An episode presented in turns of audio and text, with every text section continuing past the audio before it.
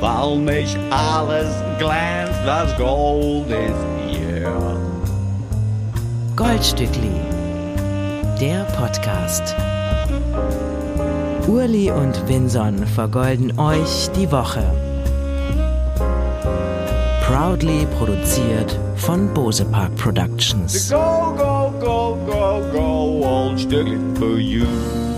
Ladies and Gentlemen, Non-Binary Listeners, herzlich willkommen zu einer weiteren Ausgabe des Goldstückli Podcasts. Ausgabe Nummer 8 ist wieder mal eine Spezialausgabe. Mir gegenüber sitzt Uli Hefliger und wir haben musikalische Gäste. Alex Meyer und ihr Partner in Crime Konrad sind bei uns im Studio. Herzlich willkommen! Willkommen!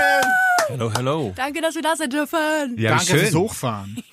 Wie schön, ihr dass ihr gekommen extra, seid. Ihr seid extra äh, mit dem Auto angereist aus Mannheim. Extra, für- extra für uns. Nur für euch. Ah, nee, Voll gut. nicht ganz. Passt. Man muss schon sagen, der Hauptaufhänger, fast, der Hauptaufhänger ist natürlich äh, die Lying Tour. Also Lying spielen eine große Gala morgen im Huxleys, was jetzt, glaube ich, dreimal verschoben wurde oder zweimal. Zweimal. Und ihr spielt Support. Ja. Genau. Also Alex am Meyer. Samstag. Am Samstag ist das, ne? Wir sind sehr froh, dass ihr beide es geschafft habt. Alex Meyer hat uns mit ihrer Musik schon seit einigen Jahren äh, beschäftigt und verzaubert. Wir waren große Fans vom Debüt, wann fangen wir an, sind auch große Fans vom zweiten Album Park. Beide sind sehr schnell hintereinander erschienen. Das war einer der Vorteile der Pandemie wahrscheinlich. Ähm, darüber werden wir sprechen und über vieles weiteres. Wir werden natürlich auch neue Musik vorstellen, wie immer im Goldstückli Podcast und die dann auch gleich einordnen lassen von Alex und Konrad, die ja als Musikschaffende durchaus einen Einblick haben, auch hinter die Kulissen, wie wird das gemacht, warum klingt das hier so, warum finde ich das vielleicht auch nicht gut. Solche Sachen werden wir besprechen und wir werden vielleicht auch rausfinden, wie es mit der dritten Platte aussieht. Denn wenn ihr immer so schnell arbeitet wie bei den ersten beiden, müsste ja bald schon wieder was passieren. Oh, Nachtigall, Nachtigall. Zunächst einmal, wie, wie geht's euch denn sonst so? Habt ihr alles gut überstanden? Jetzt die ersten Auftritte. Es haben ja wieder Gigs stattgefunden im Sommer. Man ruft sich ein. Mhm. Es dauert noch ein bisschen so. Ich glaube, die Branche ist noch ziemlich am Boden insgesamt. Es passieren viele kuriose Dinge. Festivals werden abgesagt, weil die Securities nicht kommen und äh, der anderen Dinge viel mehr. Also die Branche an sich braucht noch ein bisschen, bis sie wieder komplett äh, flüssig läuft. Aber für uns ist es noch ganz okay. Für mich jedenfalls. Ich glaube, Alex kämpft noch etwas mit der Stimme. Ja, genau. Ja, ich hatte Corona und äh, kämpfe seitdem mit meiner Stimme und äh, ja, aber so ist es halt. Man muss es annehmen, wie es ist. Und ähm, ich weiß auch mittlerweile, dass es vielen so geht, was es jetzt nicht besser macht, aber zumindest kriegt man dann äh, über die Social Media Geschichten auch viele Tipps. Also ich hasse ja auch Social Media immer ein bisschen, aber dafür ist es wirklich toll, weil man ähm, ja sehr, sehr viel Hilfe bekommt. Und das ist cool. Was war der beste Tipp, den du gekriegt hast? ähm, mir ein ganz tolles Gerät zu kaufen. Das ist ein Verdampfer, wo ich Salz in meinen Rachen puste. Ah, sehr gut. Das musst du mir nachher zeigen, weil ich will das Gerne. meiner Mama nämlich äh, zum Geburtstag schenken. Das wollte ich machen. Ja. Sehr gut. Ist deine Mama auch Ja. Popsängerin? Nee, nee, aber die hat auch Probleme mit der Lunge. So. Nein, keine Popsängerin. Hätte ja sein Könnte können. ja sein. Hätte ja Wer sein weiß. können. Ja, wer weiß. Ja. Ja, der Tipp kam, kam von Eva von Hundreds. Die hat mir das angepriesen. Aha. Und ähm, ich habe es jetzt zum ersten Mal ausprobiert. Das ist ganz schön funky. Also man muss auch recht sich erstmal drauf einlassen, weil da kommt da wirklich dieser Dampf und dann musst du so ganz langsam einatmen. Und ähm, das ist weird, aber Aber es hilft. High Level. Ähm, das weiß ich noch nicht. Okay. Das hat gerade erst angefangen. Aber das ist so wie ein Inhaliergerät, was man Genau. den Kindern auch aufsetzt. Ja, wenn die genau. auch erkältet sind. Ne? Ja, genau. Okay, gut. Aber bei Singenden scheint das durchaus ein Problem zu sein, dass so ein Post-Corona-Symptom das die, die belegte Stimme ist. Also Gisbert zu Knüpphausen weiß ich. Arnim hatte auch kurz Probleme. Beatsteaks Arnim ist aber wieder besser geworden. Also das geht gerade so ein bisschen rum. Ja, meine Hoffnung ist, dass es einfach dauert. Also weil man ja auch bei Corona generell sagt, ne, wenn was ist, dann dauert es einfach ein bisschen länger. Und für mich ist es eine sehr gute Übung, ähm, mich in Geduld zu üben, weil das kann ich eigentlich nicht so gut. Und das ist eigentlich so, darüber habe ich auch mal einen Song geschrieben hier, Eingang, ne? So dieses im Moment leben, loslassen. Eigentlich kann, ich merke jetzt immer noch, ich kann das überhaupt nicht gut. Und dann sagt Konrad manchmal, ey Mann, du hast einen Song darüber geschrieben. Reiß dich am Riemen, entspann dich mal. Hör dir mal deine Platte an. Das ist, klingt so dumm, aber es ist ja wirklich so. Und ähm, ich denke jetzt mir so, ey, chill. Das Mantra ist annehmen und loslassen. Ja. Ist halt wie, als wärst du so ein Finanzcoach, der selber voll broke ist. Oder ein Liebescoach, der es selber nicht auf die Reihe kriegt. Ja, das stimmt. Äh, Konrad, du hast es angesprochen, die äh, Live-Branche erholt sich gerade ein bisschen. Ihr wart letztens, letztes Wochenende auf dem Maifeld Derby. Ja. Äh, das habe ich mitgekriegt, weil Yes. ich folge euch ja auf Instagram und habe mich sehr gefreut über eure Bands, die ihr da gepostet habt. Also du, Alex, warst zum Beispiel großer neuer Fan von Easy Life. Ja, Eine Band, die ich auch seit Jahren schon feier. Du hast Ja. die aber beim Maifeld Derby jetzt zum ersten Mal gesehen oder von ja. denen gehört, ne? Es ist ja eh so, ich, ich bin ja wirklich so nichtswissend, habe ich immer das Gefühl, was Musik angeht. Ich bin ja da in meiner komischen Musical-Bubble aufgewachsen durch meinen Vater und ich habe manchmal wirklich das Gefühl, ich lebe richtig hinterm Mond. Ich kenne so wenig und ich, gleichzeitig liebe ich das, weil ich ja so ständig neue Sachen entdecken kann. Und bei Maifeld ist es ja eh ja sehr indie-lastig und vieles kenne ich nicht, aber das war wirklich die erste Band. Ich laufe so ein aufs Gelände, die Sonne knallt. Das erste Bier hat auch schon geknallt. Und dann kommen da diese Typen so alle in so Jeans-Outfits. Dann so eine Wohnzimmerwand mit Bildern, ähm, die wohl auch ziemlich kompliziert war aufzubauen. Und dann haben die einfach, es war einfach so, okay, das Leben ist doch ganz schön. Ja, ja, ja. Das ist voll die Das gute war Eskapismusmucke. Easy Life. Also der Name verrät's ja schon so ein bisschen. Total. Es wird ein bisschen einfacher, wenn du die Mucke anmachst von denen. Ja, ja, genau. Schön. Und das war genau das, was ich gebraucht habe in diesem Moment. Was war glaub dein Highlight, Konrad? King Gizzard and Lizard Wizard. Schwieriger. Name, schwieriger Name, aber ich fand es tatsächlich wirklich gut. Auch ein bisschen eskapistisch, aber. Ne? Eineinhalb Stunden psychedelischer Volltrip, richtig schön dirty und auch vermuckt, immer hart am, an der Grenze zum zu vermuckt sein, aber immer noch die Kurve bekommen und wirklich äh, geil. Es gibt sich schon diese Musicians, Musicians, ne? Also die, die Musiker, die quasi für MusikerInnen, die selbst ungefähr wissen, was da passiert auf der Bühne, besonders interessant sind. Es gibt schon, ich bin da eigentlich nicht so ein Fan von normalerweise, weil ich so vermuckte Musik nicht so feier, weil es dann zu verkopft wird oder zu sehr so, so nerdig, so in eine Richtung, wo man dann, wo es dann so weg vom, Ja. vom, vom Feeling geht. Aber bei denen war es dann irgendwie so, dass ich wirklich richtig, richtig gefreut habe, Ja. das äh, so anzunehmen. Und vor allem, weil es wirklich auch ein gutes Bühnenbild war und eineinhalb Stunden einfach so aufs Maul gab. Wir müssen ja auch über die Popakademie sprechen, ein bisschen in den nächsten Stunden, sage ich jetzt schon. ähm, vielleicht ist es ja auch ein Ort, an dem einem dieses ganz psychedelisch freie abtrainiert wird ein bisschen, weil Pop ist ja schon ein Genre, das in Grenzen am besten funktioniert, oder? Das so ein paar Grenzen respektiert. Also ich muss wirklich eine Lanze brechen, was das angeht für die Popakademie, weil ich das gar nicht so empfunden habe. Es gibt Leute, die das vielleicht so empfunden haben, aber ich habe das Gefühl gehabt, wir haben vor allem einfach Zeit, uns auszuprobieren.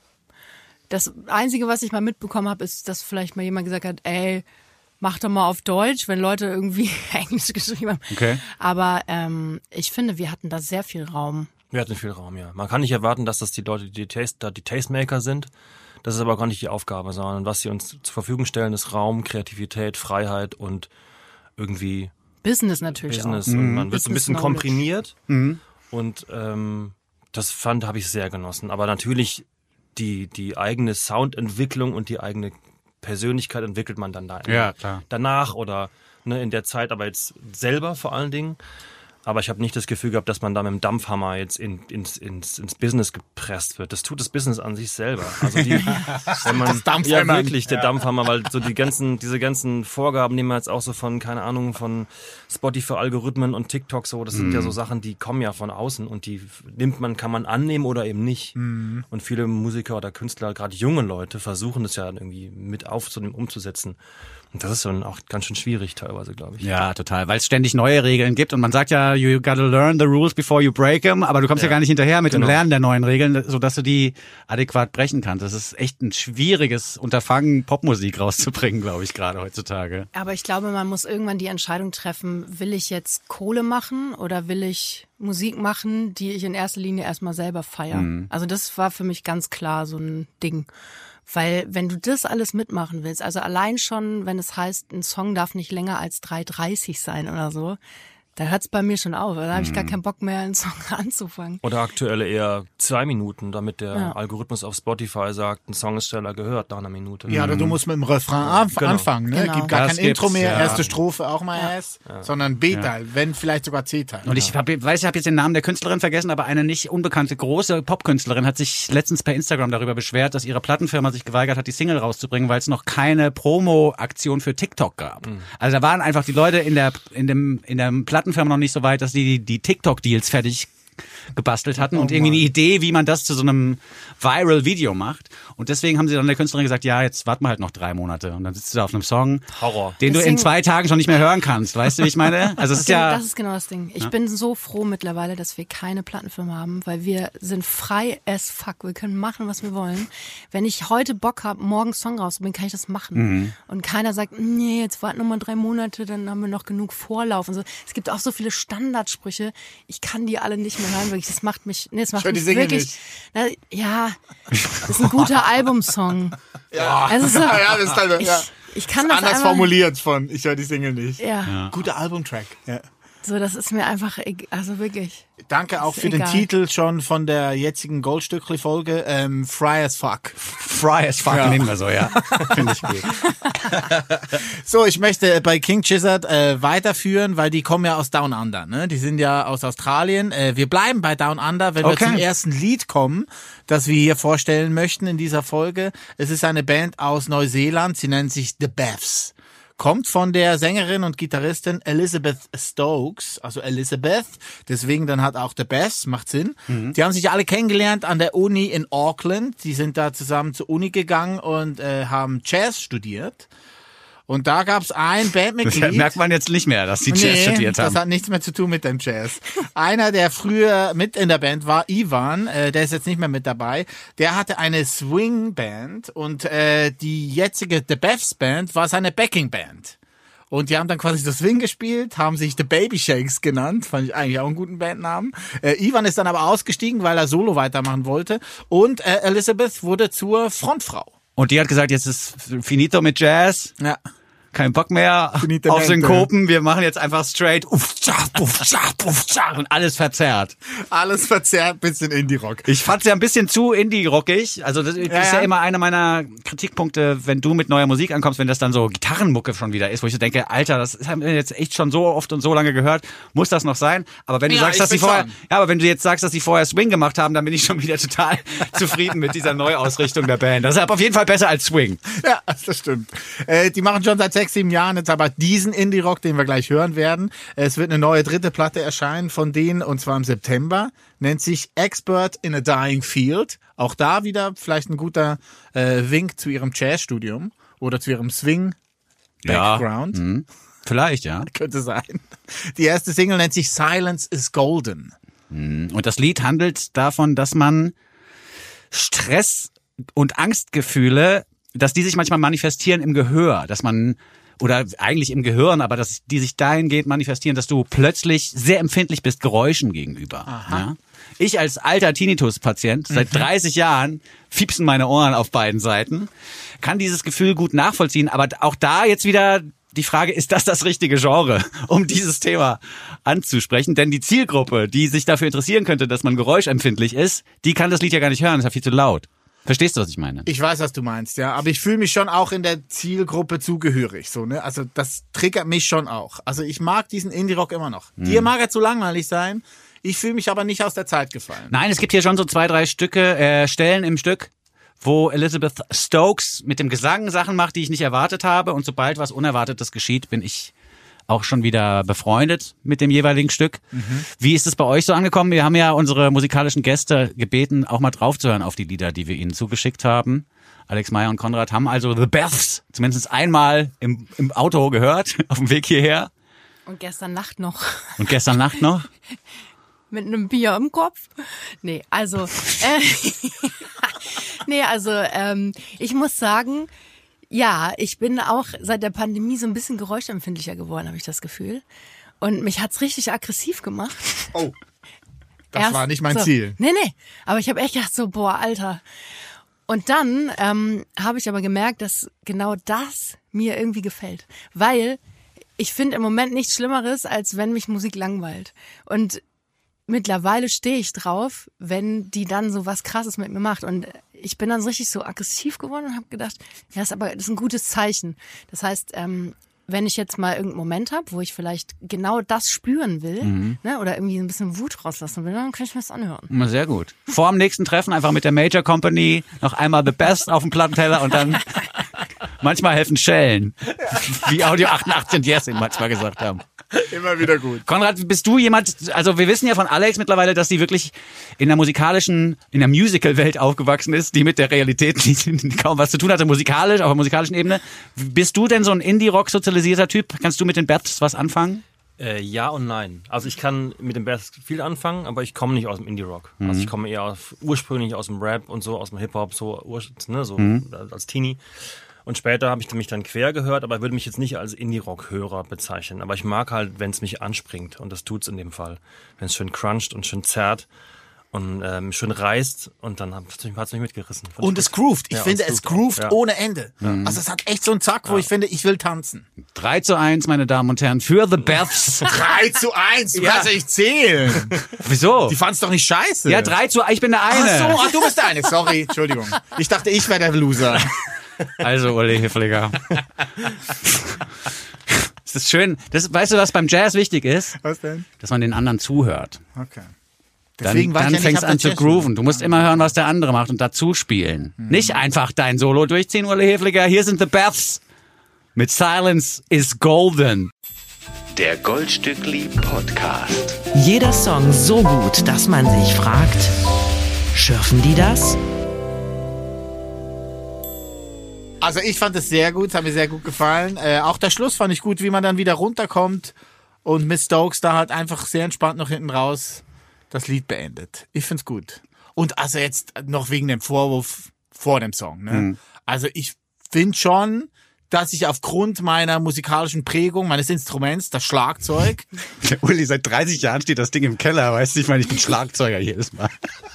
Nur weil ich jetzt den Doppelwirbel nicht kann Ja. und du denkst, du kannst den Doppelwirbel, weil du irgendwie einfach zwei Stöcke aufs Fell presst. Es klingt schon nett, es klingt schon nett. The Baths meinst du jetzt? Nee, dein Doppelwirbel meine ich jetzt. Ja, aber ich verstehe den Zusammenhang nicht. Was, du hast doch jetzt gesagt, du willst irgendwas von vor dem Song nochmal aufgreifen? Ja, ich wollte einfach sagen, ich kann schon sehr gut zuhören. Da, da rutscht das Mikro weg.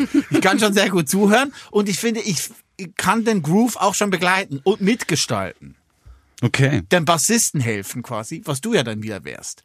Ich, also nee, ich definiere mich nicht als Bassist. Ah, nee. Ich habe wirklich auch Einfach vor so 30 angefangen. Jahren das Instrument an den Nagel gehängt. Das, ich, das kann, ich kann jetzt nicht mehr behaupten, ich sei Bassist. Das ist ja auch wirklich das Instrument, bei dem, mit dem ich mittlerweile am schlechtesten bin, obwohl es das erste war.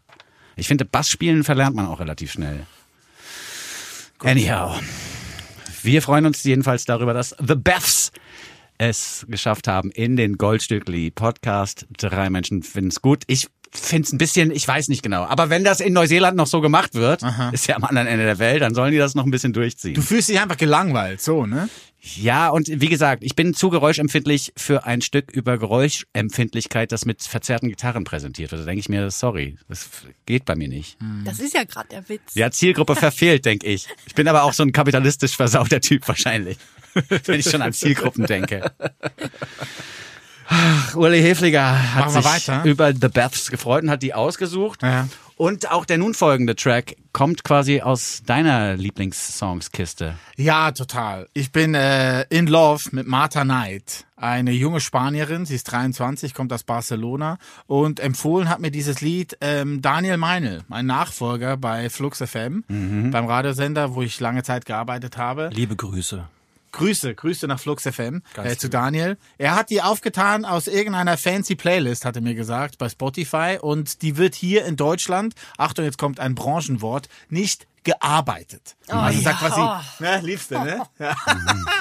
Es gibt quasi keine Promoagentur, es gibt kein Label, es gibt nichts, was Martha Knight hier quasi ähm, bekannt machen wollen würde, äh, weil wahrscheinlich einfach das Geld fehlt. Also dieses kleine Label, wo sie ihre Platten rausbringt in Spanien, die haben einfach kein Geld, um dann hier so eine Klitsche zu bezahlen. Äh, deswegen muss man sich bei Spotify irgendwo durchangeln oder bei anderen Plattformen halt auch und diese Playlisten quasi äh, sich anhören und dann plötzlich findet man diesen Song I Hate Dancing, ist ein Auszug von ihrer Debütplatte, das vor zwei Wochen rausgekommen ist ist Strange Times Forever. Mhm. Heißt das Ding. Ich liebe den Song. Ich find's super. Strange Times Forever als Albumtitel lässt natürlich schon darauf schließen, dass es eine Pandemieplatte ist, die während des Lockdowns auch äh, komponiert wurde.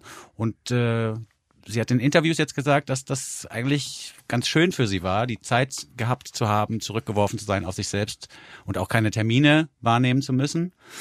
Strange Times Forever ist dann quasi auch so ein, so ein Wunsch von ihr, ein, ein geäußerter Wunsch von ihr gewesen. Die könnte das jetzt so weiter durchziehen, sagt sie, Martha Knight. Einfach schön zu Hause bleiben, Songs komponieren, die veröffentlichen, auf Tour gehen, funktioniert auch nicht wirklich, ist ihr aber auch nicht so wichtig, sagt sie.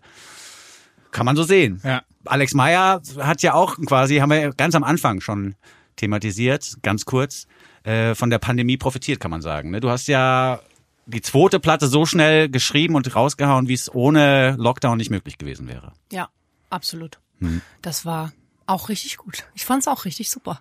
Aber da, man darf halt nicht vergessen, dass man irgendwann dann eben wieder Geld verdienen muss. Das ist eigentlich das einzige Problem. Ansonsten äh, würde ich am liebsten auch so weitermachen. Also nicht mit der Pandemie im Background, aber ähm, ich habe das sehr genossen, dass ich ja quasi gar nichts anderes machen konnte. Ne? Weil sonst ist es ja so, du willst eine Platte schreiben, aber hast, also ich zumindest, noch Verpflichtungen, um auch noch ein bisschen Kohle zu verdienen zum Beispiel. Live-Termine. Und dann, oder Live-Termin und dann wirst du immer wieder so rausgehauen. Und da war es so, okay, ich kann ja nichts anderes machen. Also darf ich jetzt mir diese Zeit nehmen. Und das war das Okay. echt Gute daran. Wenn man Was- jetzt, sorry, du? Was ich aber auch noch interessant finde bei dieser zweiten Platte, weil normalerweise liegen zwischen der ersten und der zweiten LP ja eben wirklich Tourtermine. Man macht die erste Platte fertig, dann geht das damit auf Tour und dann spielt man die erste Platte und stellt fest, Nummer sieben von der Platte und Nummer zehn, die gehen richtig ab. Und dann nimmt man diese Erfahrung vielleicht auch mit ins Studio zu zweit und sagt, also wie so ein blöder Plattenfirma-Mensch eigentlich hier Nummer 7 und Nummer 8 am Live geil funktioniert, vielleicht machen wir doch nochmal sowas in die Richtung. Ich glaube, das passiert unbewusst schon. Diese Erfahrungswerte habt ihr jetzt gar nicht so richtig mitnehmen können für die zweite Platte, oder? Wir hatten ja das Glück, dass unsere Ach. Albumtour, die lief ja ein, ein- Ganz am Anfang eine noch. Woche vorm Lockdown lief die dann ging zu Ende und Ja. danach zwei Wochen später war finito mit allem. Deswegen hatten wir extremes Glück, diese Tour noch spielen zu können äh, vom ersten Album und dann Ja. ging's direkt ins zweite. Aber ich glaube, ich denke auch gar nicht so. Ich weiß nicht, ich wollte einfach mit der zweiten Platte irgendwie was, was heißt was anderes machen. Ich hatte ja Bock auf so ein Konzept. Ja. Und daran hat sich dann alles gemessen und nicht an irgendwie, wie klang das jetzt vorher. Ich weiß nicht, das ist alles sehr, sehr intuitiv. Ich glaube, anders funktioniere ich auch nicht. Ich glaube, die Und Idee, du auch nicht. die Idee kam von Alex, dass, diese, dass das Album Park heißt, war ja quasi vor dem Songs schreiben und dann macht es quasi, diese Idee macht schon eine Welt auf. Ja. Und dadurch entstehen die Bilder und die Songs und dann kommen die Erfahrungen und die, die das, worauf man von Bock hat, und von Sound und von, von Songentwicklung kommt da mit rein. Ja. Aber dieser ganze Entstehungsprozess war ja im ersten Lockdown-Jahr, also quasi 2020. Da darf man auch nicht vergessen, du hast dann noch on top zu dieser Platte noch einen Soundtrack geschrieben mit Konstantin Gropper zusammen Genau. für Wir können nicht anders und der kam ja auch noch raus. Genau, also das, das- war noch ja. eine dritte Platte eigentlich. Genau, der kam eigentlich zuerst. Ja, das war direkt nach der Tour, waren drei Monate diesen, dieser Soundtrack und danach kam die Parkplatte, ja. Wahnsinn. Aber ich habe auch die Erfahrung gemacht, dass ich am besten so auch funktioniere wie so eine, also wie so eine Eisenbahn im Prinzip. Wenn ich erstmal dann so rolle, dann rolle ich. Deswegen habe ich auch immer so Angst, zu lange aufzuhören. Ich glaube, das ist eh so ein grundsätzliches Problem, vielleicht auch beim Menschen, egal in welchem Job. Dieses, ähm, ich bin jetzt drin, also weiter, weiter, weiter. Aber ich habe dann eben auch gemerkt, jetzt nach diesen zwei Jahren, dass dann plötzlich auch mal so ein Downer kam. Ich gemerkt habe, ich kann einfach nicht mehr. Also so erschöpfungsmäßig. Ähm, das ist ganz schön tricky. Ja, voll. Ist halt wie, also man, ich glaube, Kreativität ist auch ein Muskel, den kannst du Total. trainieren, du kannst ihn aber auch überstrapazieren. Und irgendwann ist Ja. er gerissen und dann musst du ein halbes Jahr die Füße stillhalten. Ja, aber es ist eigentlich so schade, weil mein Kopf explodiert und eigentlich will da ganz viel raus. Aber ja, man muss diese Kräfte irgendwie lernen zu handeln. Also aus unserer Sicht ist das bisher ganz gut gelungen. wir, wir gehen mal davon aus, dass es weiter so gut funktioniert. Wir müssen jetzt aber den Song von Martha Knight auch nochmal hören. Ach, stimmt. Würde ich sagen, bevor wir uns zu sehr verquatschen. Wir werden jetzt hier immer wieder Ausflüge machen in die Welt der Alex Meyer. Das macht natürlich Sinn. Äh, wir dürfen aber auch die Playlist nicht außer Acht lassen. Ich finde, das Stück hier ist gut für die Zielgruppe gemacht, denn es heißt I Hate Dancing und man kann null dazu tanzen. Was ist denn die Zielgruppe schon wieder? Kapitalismus, Bro. Ah, okay. Goldstückli, der Podcast. Was cool ist, finde ich, bei der Platte, die muss wirklich nicht live aufgeführt werden. Also die kann man sich wirklich einfach zu Hause anhören Mhm. und dann ist okay. Also da braucht's keine Tour. Ich brauche Martha Knight nicht live sehen. Ich habe ja dieses Album und es ist wirklich sehr schön produziert. Ganz trocken, ganz leise. Der Schlagzeug macht nur dum, dum, da, dum, dum, dum, da. Nur so der. Ganze Albumlänge, perfekt. Ja, gut. Du wirst sie ja wahrscheinlich auch noch nicht live sehen, wenn die Industrie hier in Europa sie nicht bearbeitet, wie du vorhin sagst. Klappt das eh nicht. In Deutschland. Martha Knight. Aber das will auch keine Künstlerin hören, dass man das nicht live hören muss. ja, das stimmt. Ja, das ist doof. Das ist eigentlich voll Das ist hart. doof. Aber sie wächst Findest noch rein. Ich glaube, ich glaube, da gibt's bestimmt welche, die sagen, ich, wenn das zu Hause gut funktioniert. Also ich glaube, ich, ich glaube, wenn man es nicht falsch verstehen will, ist es, glaube ich, ein Kompliment eher. Ja. Ist es für euch denn Okay. das Beste, das Schönste, was man machen kann am Musizieren, das Live-Spielen, die Konzerte? Ist schon sehr, sehr schön, ja. Das Beste, das Studio ist auch toll, Schreiben ist auch toll, aber Auftreten ist eigentlich, man braucht's vor allen Dingen. Man merkt auch durch Ja. diese zwei Jahre ähm, Pause, dass es fehlt einem einfach. Und gar nicht, dass die Leute sagen, äh, wie geil man ist, sondern es, Konzerte sind auch ein Vibe, der entsteht zwischen Menschen. Und wenn man die Chance hat, quasi selber sowas aufzumachen und alle fangen irgendwann an zu summen auf der gleichen Ebene nach so einem Konzert, Ja. das ist eigentlich das, das Beste, was man machen kann. Ja. Das ist fantastisch. Ja, ich finde zwei Ebenen. Das eine ist das, was du gerade gesagt hast, aber für mich persönlich ist das Schreiben, also wenn zum Beispiel so ein Song fertig ist oder wenn ich ihn dir vorspiele, das sind immer so die schönen Momente, wenn Konrad zum ersten Mal so einen Entwurf hört und wenn er dann gut reagiert, wenn er nicht gut, gut reagiert, das ist schwierig. Ja. Aber wenn er dann so reagiert, wie ich es mir wünsche, das sind für mich mit die befriedigendsten und tollsten Momente, weil dann so emotional einfach, das macht dann so puh.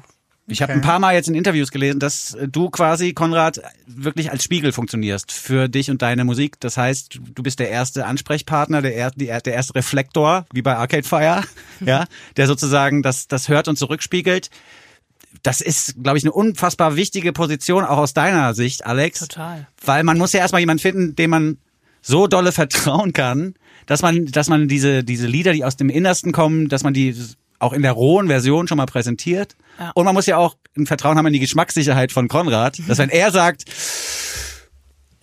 ja, ist schon viel Schönes dabei, ja, dass man da vielleicht dann sagt, gut, dann, dann setze ich mich nochmal ran. Ja, total. Es hat auch gedauert, bis es, glaube ich, wirklich entspannter funktioniert hat, weil man ja auch ein Ego hat und das ja dann auch manchmal einfach angekratzt ist. Ne? Das ist ja auch irgendwie ganz natürlich. Aber genau dieses blinde Vertrauen macht das aus. Also ich weiß es einfach. Ich weiß, wenn Konrad irgendwie sagt, hier, da, der Text, irgendwie, das ist noch so ein bisschen, hm, dann, dann weiß ich einfach, dass es, dass es so ist. Und das ist wirklich Gold wert. Ich würde eher sagen, es geht am Ende um die richtige Idee.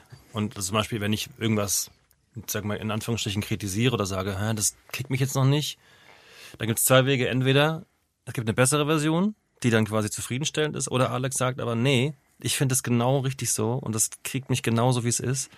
Und dann äh, bleibt quasi die Idee so bestehen und am Ende ist es trotzdem die, die richtige, der, der richtige Weg.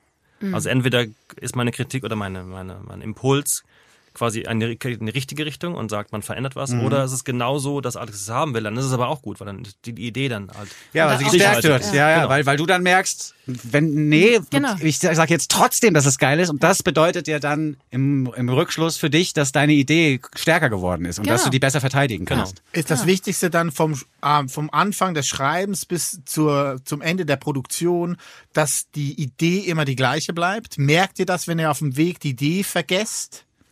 Oder ist das egal dann plötzlich? Das- also mir geht's immer nur um die Emotionen. Aber die Und- muss und gleich bleiben, quasi. Nö. Nö, okay.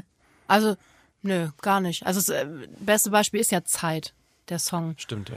Der war ja wirklich so, das war so ein Song, wo Konrad meinte so, ah, irgendwie, also weiß nicht so.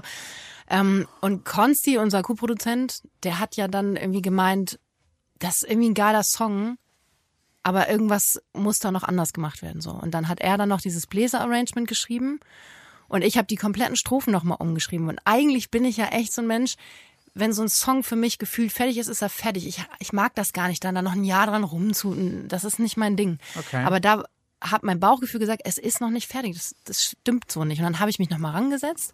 Und am Ende ist es schon vom Vibe ganz anders geworden. Total, ja.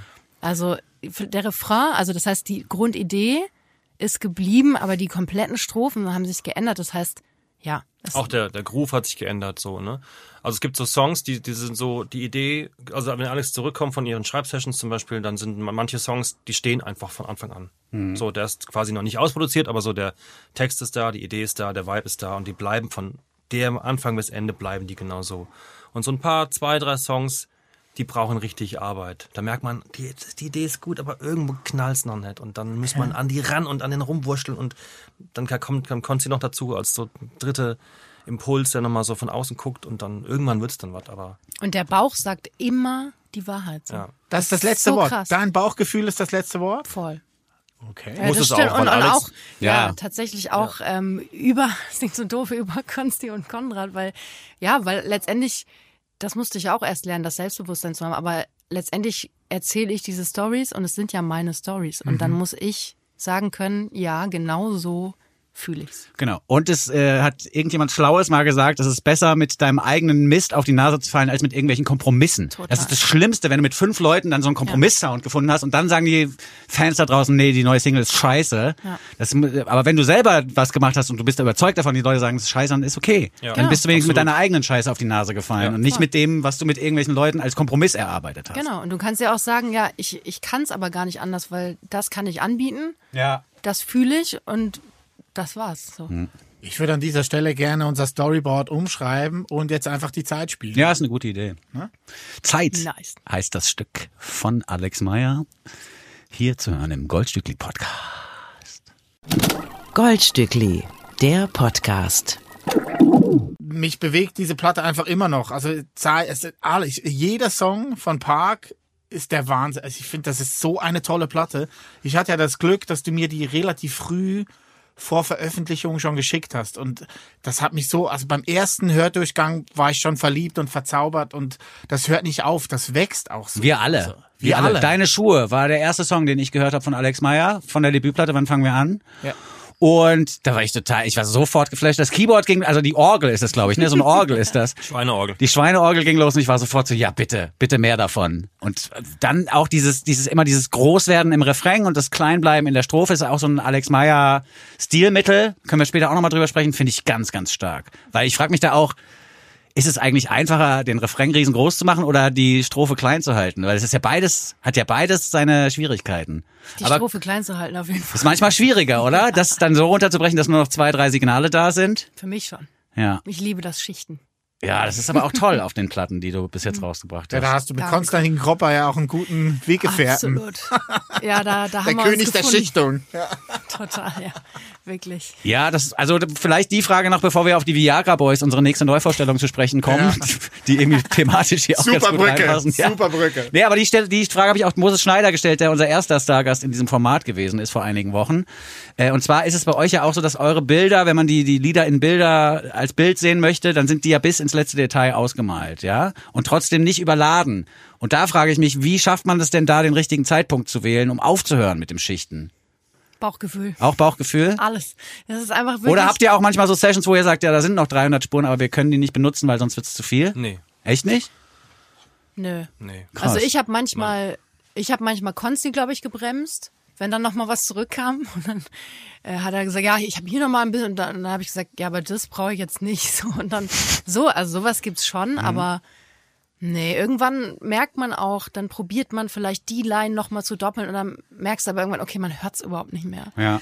Und dann ist so der Zeitpunkt zu sagen, nö, komm, das reicht jetzt auch. Kannst du, äh, wenn du jetzt zurückdenkst auf die letzten Jahre, du bringst ja schon seit sieben Jahren jetzt eigene Musik raus unter Alex Meyer. Kannst du die Zeit noch äh, quasi eingrenzen, wo du angefangen hast, auf dein Bauchgefühl zu vertrauen, wo du wusstest, jetzt habe ich genug Selbstvertrauen, jetzt kann ich entscheiden, ob das passt oder nicht? Ja. Weißt du noch erstes, welche Zeit? Erstes Album. Okay. Ich würde sagen, es ist 2019 Ja. zwischen keine Patte und ein Pilot. Ja. Ja, exakt. Uli hat Bullseye, recherchiert, ja, wie er ja. sich dann auch freut. Ich habe das richtig recherchiert.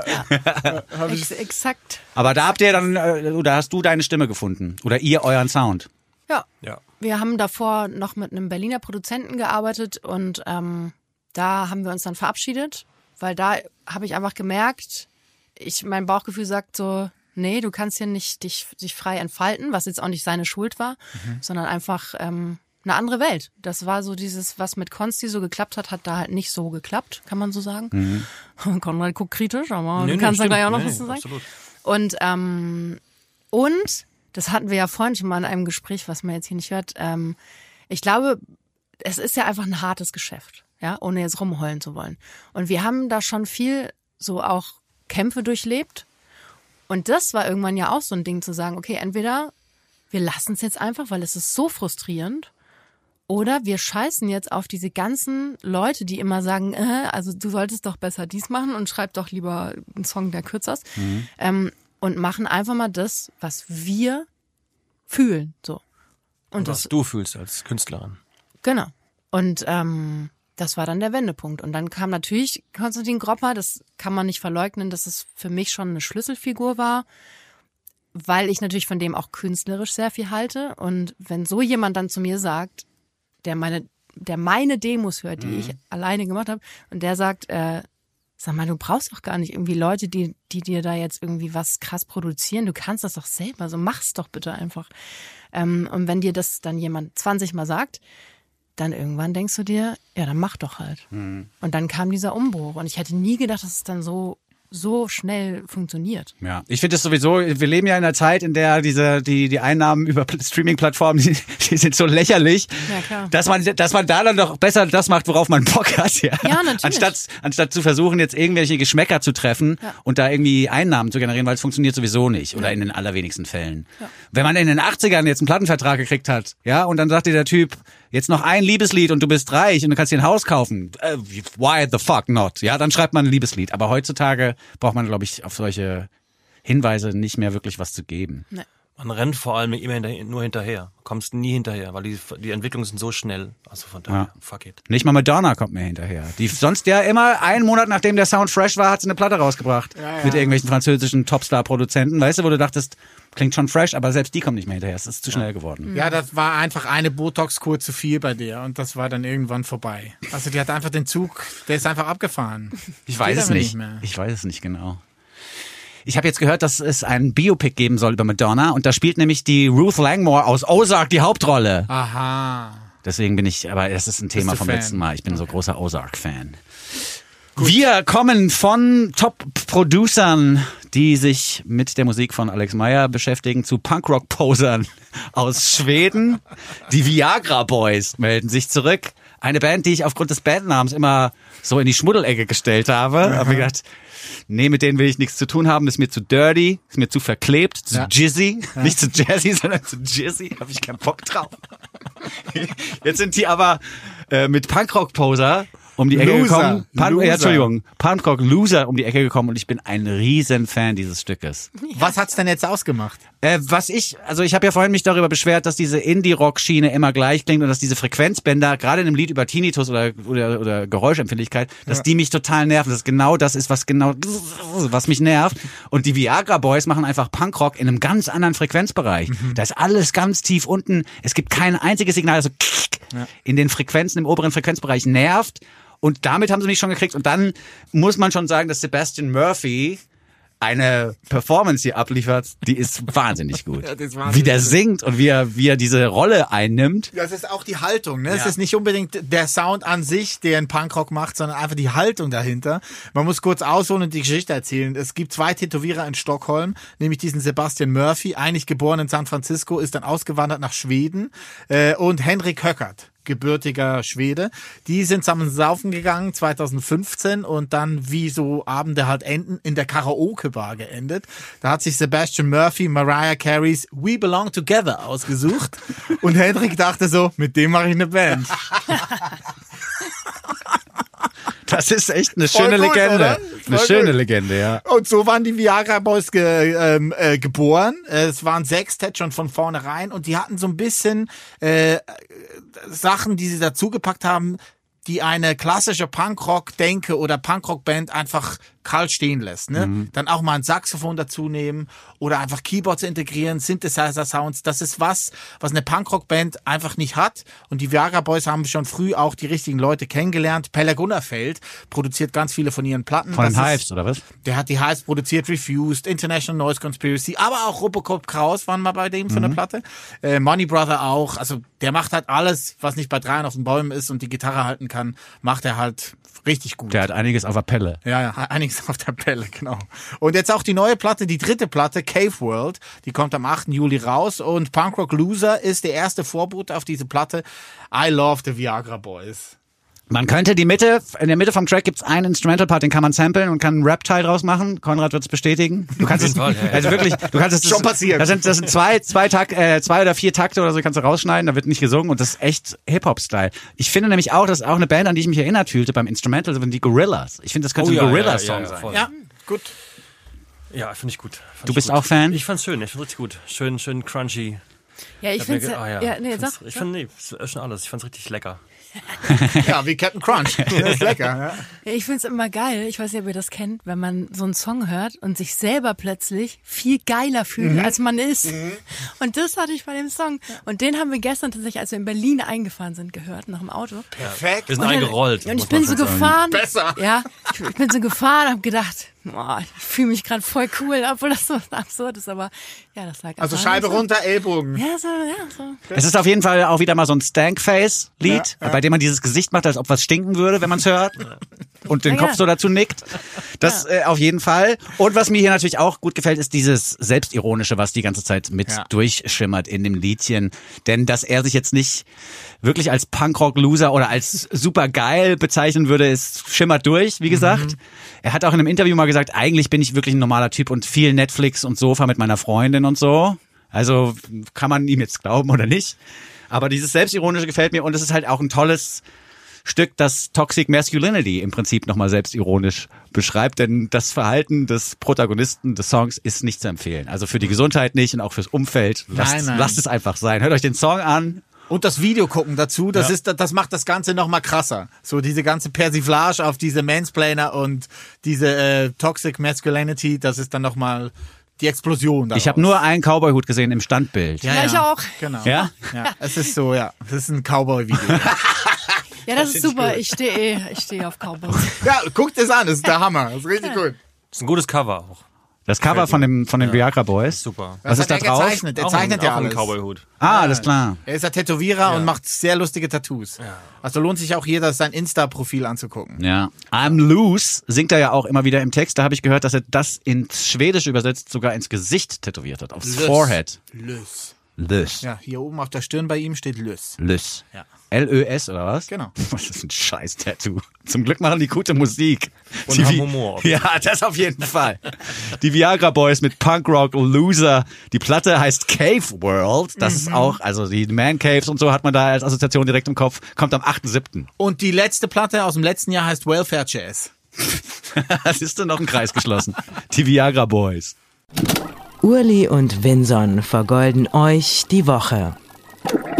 Ich bin großer Fan von allen Videos von den Viagra Boys. Unbedingt angucken. Sehr lustig und durchdacht. Sebastian Murphy, der Sänger, spielt auch immer die Hauptrolle. Das finde ich dann Das ist gut. aber oft so in Musikvideos, wenn dass die Sänger da mitspielen. Ja, und es ist so ein bisschen äh, einfach die Weiterführung von diesen ganzen 70er, 80er Punkrock-Nasen wie Dwayne Peters von den US Bombs, Gigi Allen, der sich ja jedes Mal fast umgebracht hat auf der Bühne. Iggy Pop ist auch ein großes Vorbild, denke ich. Also, wenn ihr auf diese Musik steht, das Viagra Boys super. Ich bin vor allen Dingen wirklich jemand, der das Frequenzband, das hier bespielt wird, nochmal lobend erwähnen möchte. Ich finde es toll. Weil es ist auch, zum Beispiel das Lied von den Beths am Anfang, das habe ich maximal auf mittlerer Lautstärke zu Hause abgehört. Viagra Boys kannst du aufdrehen bis zu elf, bis auf die elf, da tut nichts weh. Du kannst dich da so rein, ich bin ja jemand, der sich gerne in so Frequenzbäder reinlegt. Nicht Frequenzbänder, sondern Bäder. Ich mache da eine Badewanne voll mit den richtigen Frequenzen, dann kann ich mich da reinlegen. Und da beschwert sich auch mein Tinnitus nicht, der sagt, ja, nee, ist alles gut. Das macht so Das Ultraschallbad, ne? So reinigt sich Winson. Deswegen riecht er immer so gut, weil er im Ultraschallbad wartet. Und das, das nun folgende Stück passt auch ganz gut in diese Frequenzfamilie rein. Es kommt aus England von Lava LaRue. Nee, noch nicht. Nein? Ach nee, Nee. du bist dran. Stimmt Ja, ja. Old Strictly.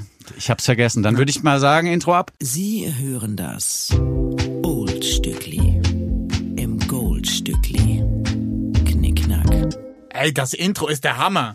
Winson gebastelt. Winson produziert ja alles, was wir hier haben, an Openern, Closern, an Drops, ist alles Winson. Geiler Typ. Ja, ja, vielen geiler Dank Typ. auch.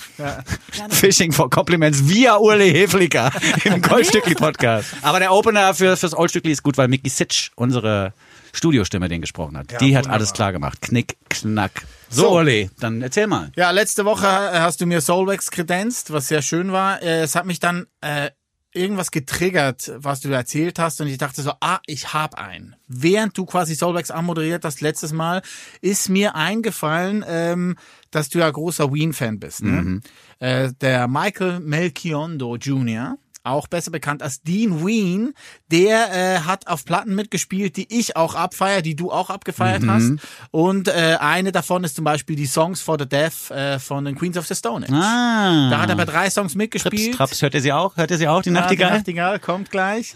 Ähm, 2002 kam die Platte raus. Da gibt's einen Song hinten raus, Mosquito, so eine Ballade. Ähm, da spielt er die Gitarre. Einfach ein Gitarrenvirtuose Ja, von dem Herrn. aber hallo. Also Dean Ween ist der Hammer. Ja. Und da kam er quasi in diese Stoner-Ecke rein oder in diese Queens-Ecke Familie reingerutscht. Mhm. Äh, Es gibt dann diese Desert Sessions, die Josh Homo ja immer einberufen hat in der Rancho de la Luna. Das ist so ein Studio in Joshua Tree, da in diesem äh, Gebiet, ähm, in diesem in dieser Mojave-Wüste heißt das. Und äh, Dave Catching aus dem Umfeld von den Queens of the Stone Age hat da quasi so sein eigenes Haus gebaut, ein Studio draus gemacht. Da werden dann ganz viele Platten aufgenommen. Unter anderem auch dann diese Kür, die Desert Sessions.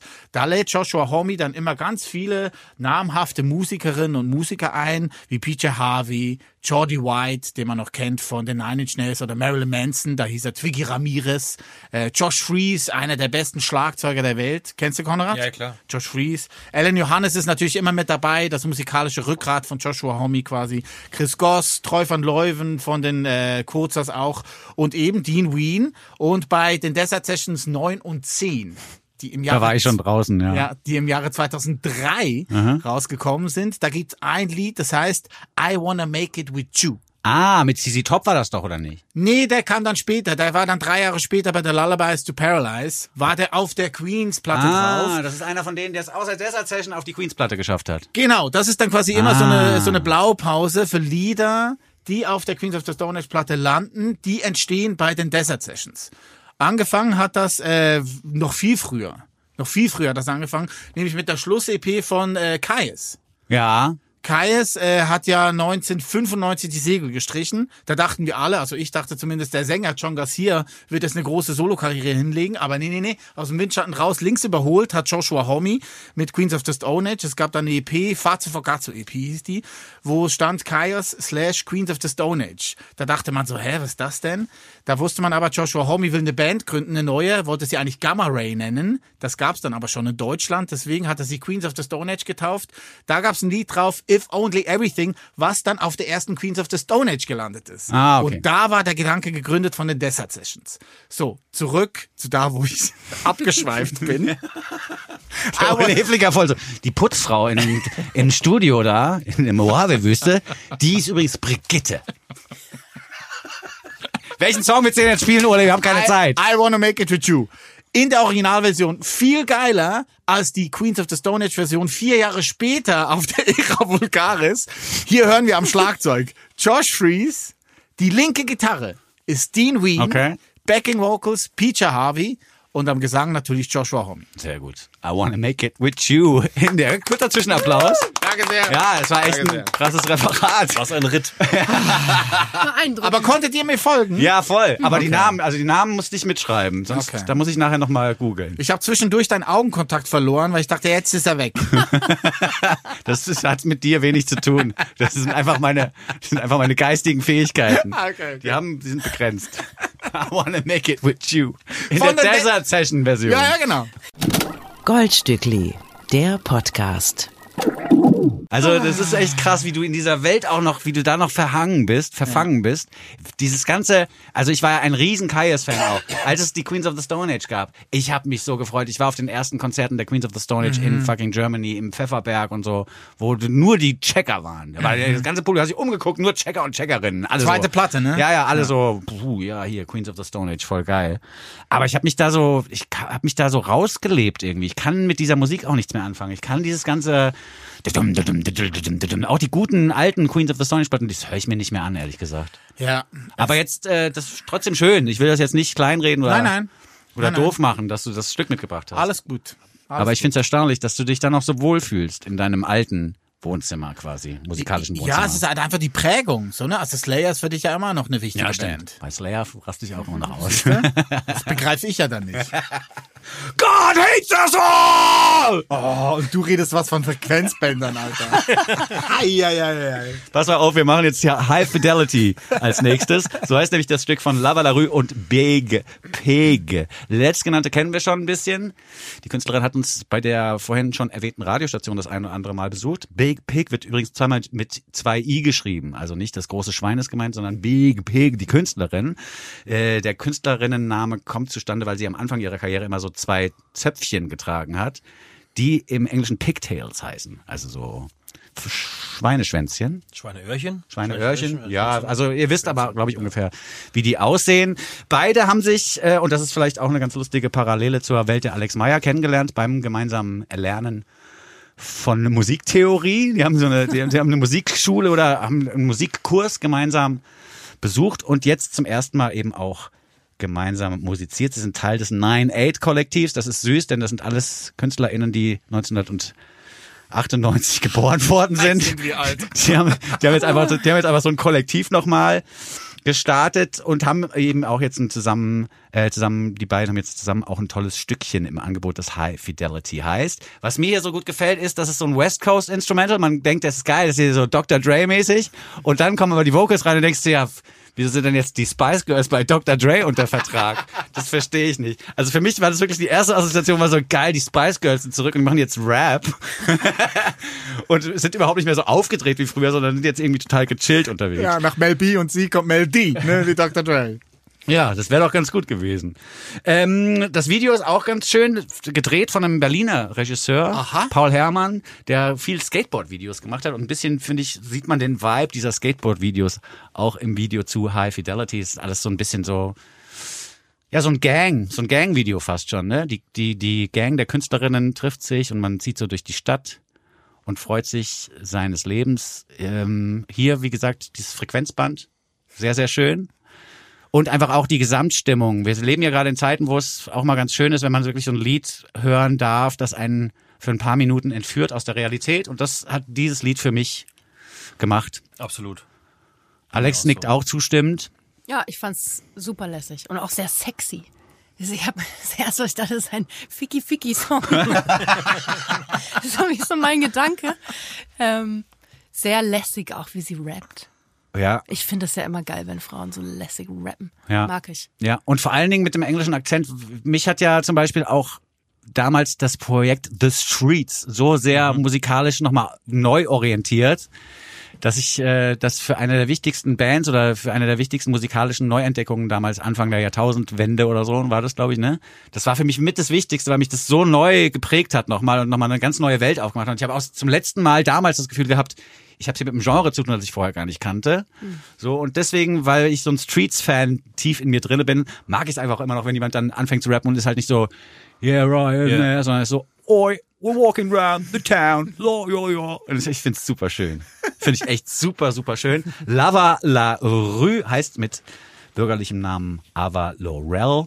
BuchstabenkennerInnen werden checken, es ist ein Anagramm ihres bürgerlichen Namens, der Künstlername Lava La Rue. Und wir hören sie gemeinsam mit Big Pig und dem Stückchen High Fidelity.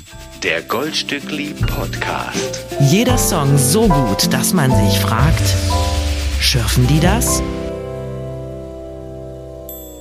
Der gerade gehörte Song ist ein Vorbote auf die neue Lava La Rue EP, die erscheint Ende Juli. Fünf Songs sind da drauf, auch den, den wir gerade gehört haben, zusammen mit Big Pig. Ähm, sie kommt ja aus West-London und meinte so, die Gegend, wo sie aufgewachsen ist, ist quasi immer Fusion. Also Ja. alle Wurzeln, die sie da quasi erfahren hat, äh, hat sie geprägt und deswegen klingt die Musik auch so, wie sie klingt. Ja, Multikulti-Ecke von Ja, ja, genau. ein bisschen, ja, kann man schon so sagen. Ich find's toll, Lava La Rue und Big Pig. Big Pig hat vor zwei Wochen ungefähr auch eine neue Single rausgebracht, die ist so ein bisschen Drum and Bass mäßig. Wenn man über die drüber stolpert im Internet, auch gerne mal draufhören. Ist auch eine tolle Künstlerin. Wir haben noch eine Neuvorstellung im Gepäck, bevor wir uns dann auch noch mal ein bisschen genauer beschäftigen oder ausführlicher beschäftigen wollen mit Alex Meyers Kunst. Wir werden ein Lied von der Platte noch mal hören und wir haben auch noch eine Live-Performance eingeplant mit Alex Meyer und Konrad. Oh, die erste Premiere. Ja, die erste beim Goldstückli, stimmt. Wir haben Bin äh, sehr aufgeregt schon. Instrumente mitgebracht. Wir haben auch noch ein paar extra Mikrofone aufgebaut. Das wird bestimmt schön. Bevor wir uns aber auf Alex Meyer konzentrieren, hier noch ein neues Stück, mein Lieblingsstück in dieser Woche.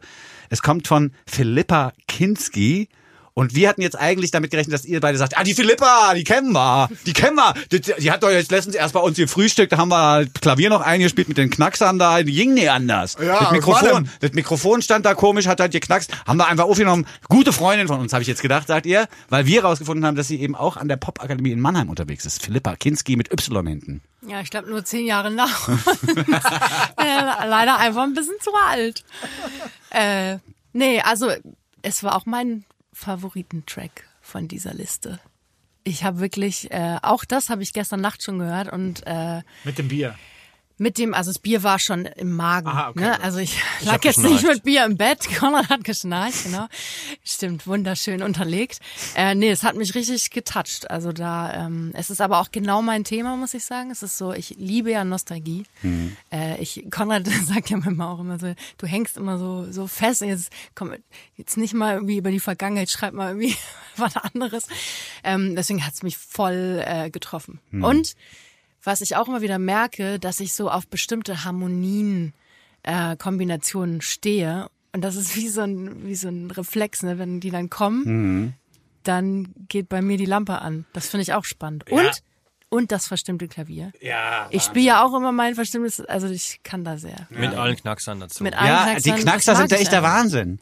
Da ist irgendwas passiert bei der Demoaufnahme, das so magisch gewesen ist, dass man gesagt hat, wir können das jetzt nicht ersetzen, wir können es nicht nochmal einspielen, nehme ich mal an. Oder man ist ganz krass äh, fuchsig unterwegs und fast schon gemein und hat da irgendwas drunter gelegt, um den Eindruck zu erwecken. Aber das glaube ich nicht, weil die Knackser kommen zu unregelmäßig und das klingt halt wirklich so, als würde der Stuhl ein bisschen knacksen, auf dem sie sitzt. Oder die Pedale einfach. Ja, ja. Auftritt, ja. Also ein wahnsinnig schönes Stückchen. Since When heißt es und es ist ein Blick zurück in die Kindheit. Jetzt haben wir es hier mit einer Künstlerin zu tun, die wirklich gerade on the verge ist vom, vom, vom Kind oder vom Jugendlichsein zum Erwachsensein. Und äh, insofern an einem Punkt, wo es sich lohnt, nochmal zurückzugucken oder wo es, glaube ich, jedem passiert, dass man nochmal zurückguckt auf die Kindheit oder vielleicht auch sagt, sollte die vielleicht noch ein bisschen länger dauern. Ich habe irgendwie auch nicht so richtig Bock auf Erwachsensein. Ähm, dass diese Perspektive bei mir aber so einschlägt, ist, finde ich, erstaunlich. Denn ich bin jetzt schon ein bisschen länger her, oder meine Kindheit ist schon ein bisschen länger her und trotzdem haben, sind bei mir Bilder im Kopf entstanden aus meiner eigenen Kindheit. Ich habe mich zurückerinnert an gute Zeit mit meinen Großeltern, die ja beide nicht mehr am Leben sind, oder auch mit meinen Eltern, auch äh, von uns gegangen schon. Also es sind so ganz viele Sachen, mir im Kopf passiert. Ich habe auch ein bisschen getrauert, nochmal so nachgetrauert über Leute, die nicht mehr da sind. Äh, was ich erstaunlich fand auch, weil es waren wirklich auch so drei Akkorde und zwei Zeilen gesungen und ich war wirklich melancholisch. Ich war nicht traurig, aber ich war melancholisch, hatte einen kleinen Kloß im Hals, aber ein angenehm, also er hatte sich irgendwie angenehm angefühlt und ich bin der Künstlerin sehr, sehr dankbar für dieses Stück und auch die Akkorde, wie du es sagst, das sind einfach die richtigen Akkorde, die hier gespielt werden. Da passiert nicht viel. Es passiert nicht viel, aber das, was passiert, ist ultra checkermäßig. Bittersweet. Bittersweet Symphony, total, ja.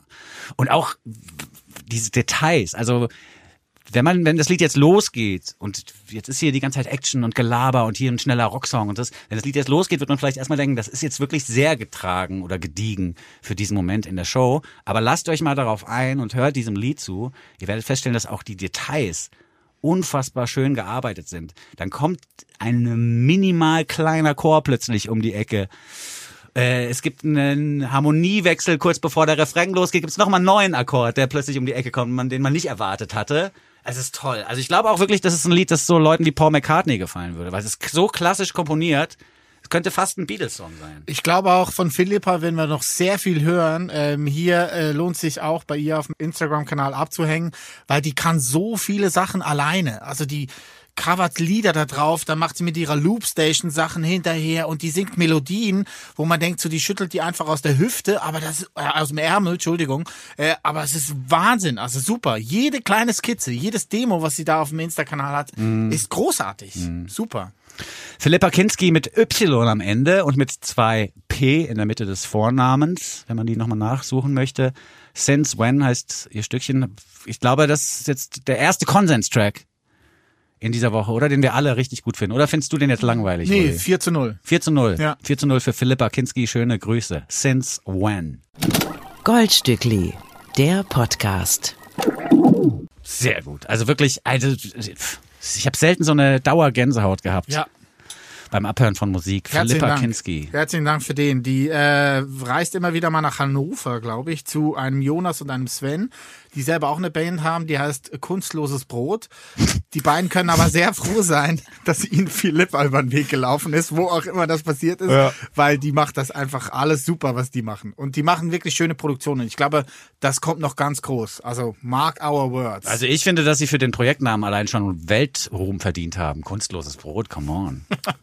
Also ich kaufe alles von denen. ja. nee. Doch, ein T-Shirt. Nee, du musst alles von Philippa kaufen dann. Ja, das, das auf jeden Fall. Also Philippa Kinski, ich bin auch überzeugt, dass da noch einiges passieren wird. Sie ist in der Tat in der Mannheimer Pop- Pop-Akademie so ein bisschen unterwegs, hat da scheinbar auch den Abschluss gemacht 2020. Vielleicht, wenn ihr jetzt das nächste Mal in Mannheim seid, haltet ihr mal Ausschau nach ihr. Das machen wir auf jeden Ja, Fall. weil es ist, ich meine, es, wenn man schon in Mannheim rumhängt und dann noch andere coole Leute rumhängen. Außer Xaver. au- Der ist nicht mehr in Mannheim. nee, Ah, nimmer. ich glaube, der ist irgendwo anders. Ja. Schwebt irgendwo. der kriegt wahrscheinlich auch auf die Nase von den ganzen Söhnen Ja. Mannheims. Die jetzt in die antisemitische Ecke gedrängt worden sind von ihm über Jahre. Obwohl, Oh sie, Mann. obwohl die, ein- die meisten wohl aus der Mannheimer Söhne-Ecke ganz coole Typen wahrscheinlich sind, nehme ich mal an. Absolut. Ja. Oder? Die kennt ja wahrscheinlich auch ein paar von denen. Ja, ein Kumpel von uns hat ja da zuletzt Schlagzeug gespielt und ist auch aus dem Grund ausgestiegen, weil er gesagt hat, ich kann mich einfach mit dieser Haltung nicht identifizieren Ja. und er wurde auch schon angefeindet. Äh, ist halt traurig. Ach ja. Aber eben, wir feiern Mannheim jetzt. Für Philipp. Ja, der Xavi hat sich doch entschuldigt, insofern. Zwei Minuten. Hat's versucht, ja. Aber So. Mannheim trotzdem auch nochmal ein interessantes Thema, weil wir schwenken ja jetzt sowieso zurück in die Welt der Alex Meyer, Ja. die vor 12, 13 Jahren mittlerweile in Mannheim angekommen ist. 2007. Ja, 2007. Rede Ah. mal weiter, ich komme gleich wieder. Oh, jetzt geht der Uli einfach weg. Aber ich glaube, der Uli holt Getränke. Oh. Das ist, Ja. das ist, halt, das ist halt einfach auch ein hartes Suchtverhalten, was er an den Tag legt, so mitten im Podcast. Ähm, warte mal schnell, ich bin gleich wieder. da. Aber ähm, Mannheim hat sie ja irgendwie doch angetan. Ich finde ja Mannheim, ich hab, wir haben es vorhin im Vorgespräch geklärt, ich war da in der Nähe mal auf einem Internat für ein Dreivierteljahr oder so. Und ich muss ehrlich sagen, dieser Slang in Mannheim und Heidelberg und die Ecke finde ich mit der, finde ich wirklich mit der schlimmste Slang in Germany. Echt? Ja, also Mannheimer. Monnem. Monnemer. Monnemer. Monnemer. Das finde ich schon echt relativ tough, aber du hast dich dran gewöhnt. Oder ist es da so wie in allen anderen Ecken der Republik, dass das gar nicht mehr so stattfindet, so Slang auf der Straße? Doch. Ja? Ja, ja. Also es ist auch heutzutage noch so, dass ich nicht immer alles verstehe, weil Ah, ich bin ja ein Nordlicht. Ja. Ähm, aber also schön ist es nicht. Also Also Mannheim man, auch nicht. Man läuft in auf dem hardcore Akzent. kurpfälzern jetzt nicht so oft über den Weg, muss man schon Ah sagen. ja, Okay. Die richtig breite. ja schon. Kon vor allem Konrad kann das so geil. Du bist ja da richtig Ich bin aufgewachsen. Kurpfälzer, jo. Ajo. Aber ich muss das auch, ich habe es erst in Mannheim gelernt, weil ich habe zu Hause nie äh, Dialekt gesprochen. Ja, das habe ich bei in unserer Generation und also oder ich bin ja noch ein bisschen älter als ihr, aber ab meiner Generation wurde das den Leuten auch abtrainiert. Ja, absolut. Also ich könnte das- nämlich theoretisch müsste ich ja auch Hessisch babbeln. Weißt du, wie ich meine? Als Frankfurter Bub. Als Frankfurter Bub muss Hessisch babbeln. Das Hessische in Frankfurt das ist ganz schön, weil es ist sehr schnell. Es ist Hessisch, aber es ist sehr schnell. Es, ist nicht, es, ist, es langweilt nicht. Aber es ist halt, ich habe ich, mir wurde das abtrainiert. Immer wenn ich was Hessisch gesagt habe, hat meine Großmutter so Hochdeutsch, kleiner. Aber das finde ich auch Wirklich? schade. Das ist doch auch schön, wenn man hört, wo man herkommt. Mhm. Ja, aber ich glaube, schön ist es nur, wenn du es auch abstellen kannst. Weil Leute, die Mhm. den Dialekt nicht abstellen können, die können, also nur die Ostberliner, nur die Ostberliner haben es geschafft. Also weil im Osten war das ja so, dass du als Professor quasi hast du auch Hardcore Berlinert, weil du Teil der der arbeitenden Bevölkerung warst und dich als solches verstanden hast. Ne? Mhm.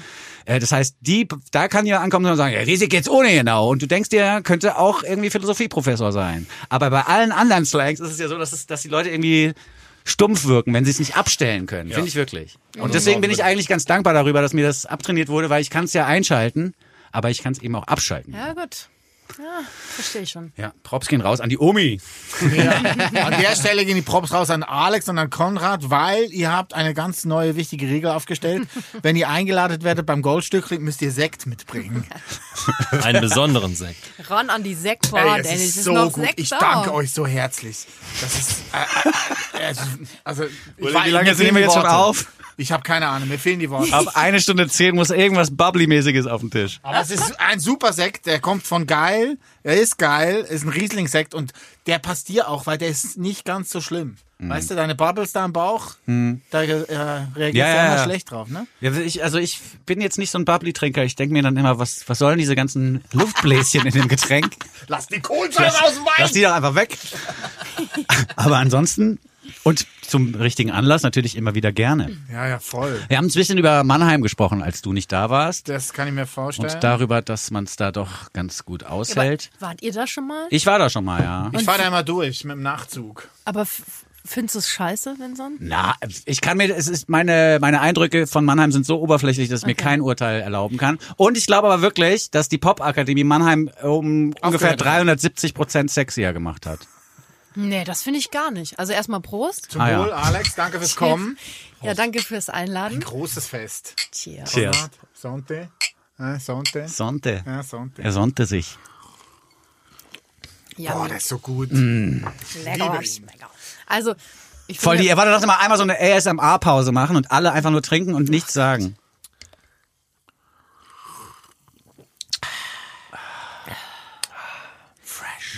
Das wird der erfolgreichste Ausschnitt aus dem ganzen Podcast. Das- Den hören sich Millionen Leute im, im Loop an, weil die darauf stehen. Ja, ja. Viral, ja. wir hatten mal auch so einen Song, das ist uns beim Proben wieder eingefallen. Wir hatten einen Song über Snacken. Mhm. Also jetzt nicht trinken, aber Snacken, also Genuss von Dingen. Mhm. Ähm, ich weiß nicht, warum ich das jetzt sage.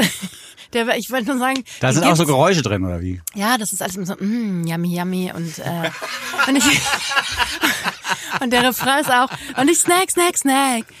Kein Besteck, kein Stress. Und ich finde diese Zahl eigentlich ganz gut, aber mir hat der Song überhaupt nicht hingeschafft. Aber weißt du, wo der hinpassen das könnte? Weißt du, wo der hinpassen könnte? Wo du ja eh, glaube ich, noch gar nicht mitgemacht hast, aber mitmachen musst demnächst, ist äh, bei Unter meinem Bett. Das wäre dann vielleicht Hm. ein guter Kindersong. Ein guter Pop-Kindersong. Ey, wir haben gerade einen Kindersong geschrieben. Okay. Aber nicht für unter meinem Bett, sondern für ein anderes Projekt. das nehmen wir morgen auf. Aha. Das ist ein, das wird ein guter Song übers Bauchgefühl, weil wir hatten es doch heute so oft übers Bauchgefühl. Mhm. Okay. Und das ist jetzt quasi aus der kindlichen Sicht, dass auch schon Kinder eigentlich auf ihr Bauchgefühl hören können, weil der ist immer da und sagt, er oder sie, wer weiß. ja. Wie Okay. heißt der? Spoiler, dürft ihr schon sagen, wie der heißt? Das Ist doch an? kein Titel, oder? Ah, Schlauer Bauch, weiß ich Irgendwie nicht. so, keine Ahnung. Also Müssen wir nochmal überlegen. ist noch in Arbeit. gut. Schlauer Bauch ist gut, finde ich gut. Auf jeden Spannend. Fall wollte ich nochmal sagen, Mannheim, äh, diese Oberflächeneindrücke, man braucht auch echt ein paar tiefere Eindrücke. Man braucht ein bisschen Zeit. Ich Ja. habe wirklich zwei Jahre, glaube ich, gebraucht. Und dann habe ich irgendwann gedacht, boah, ist irgendwie schön hier. Ich hätte nie gedacht, dass ich da bleibe.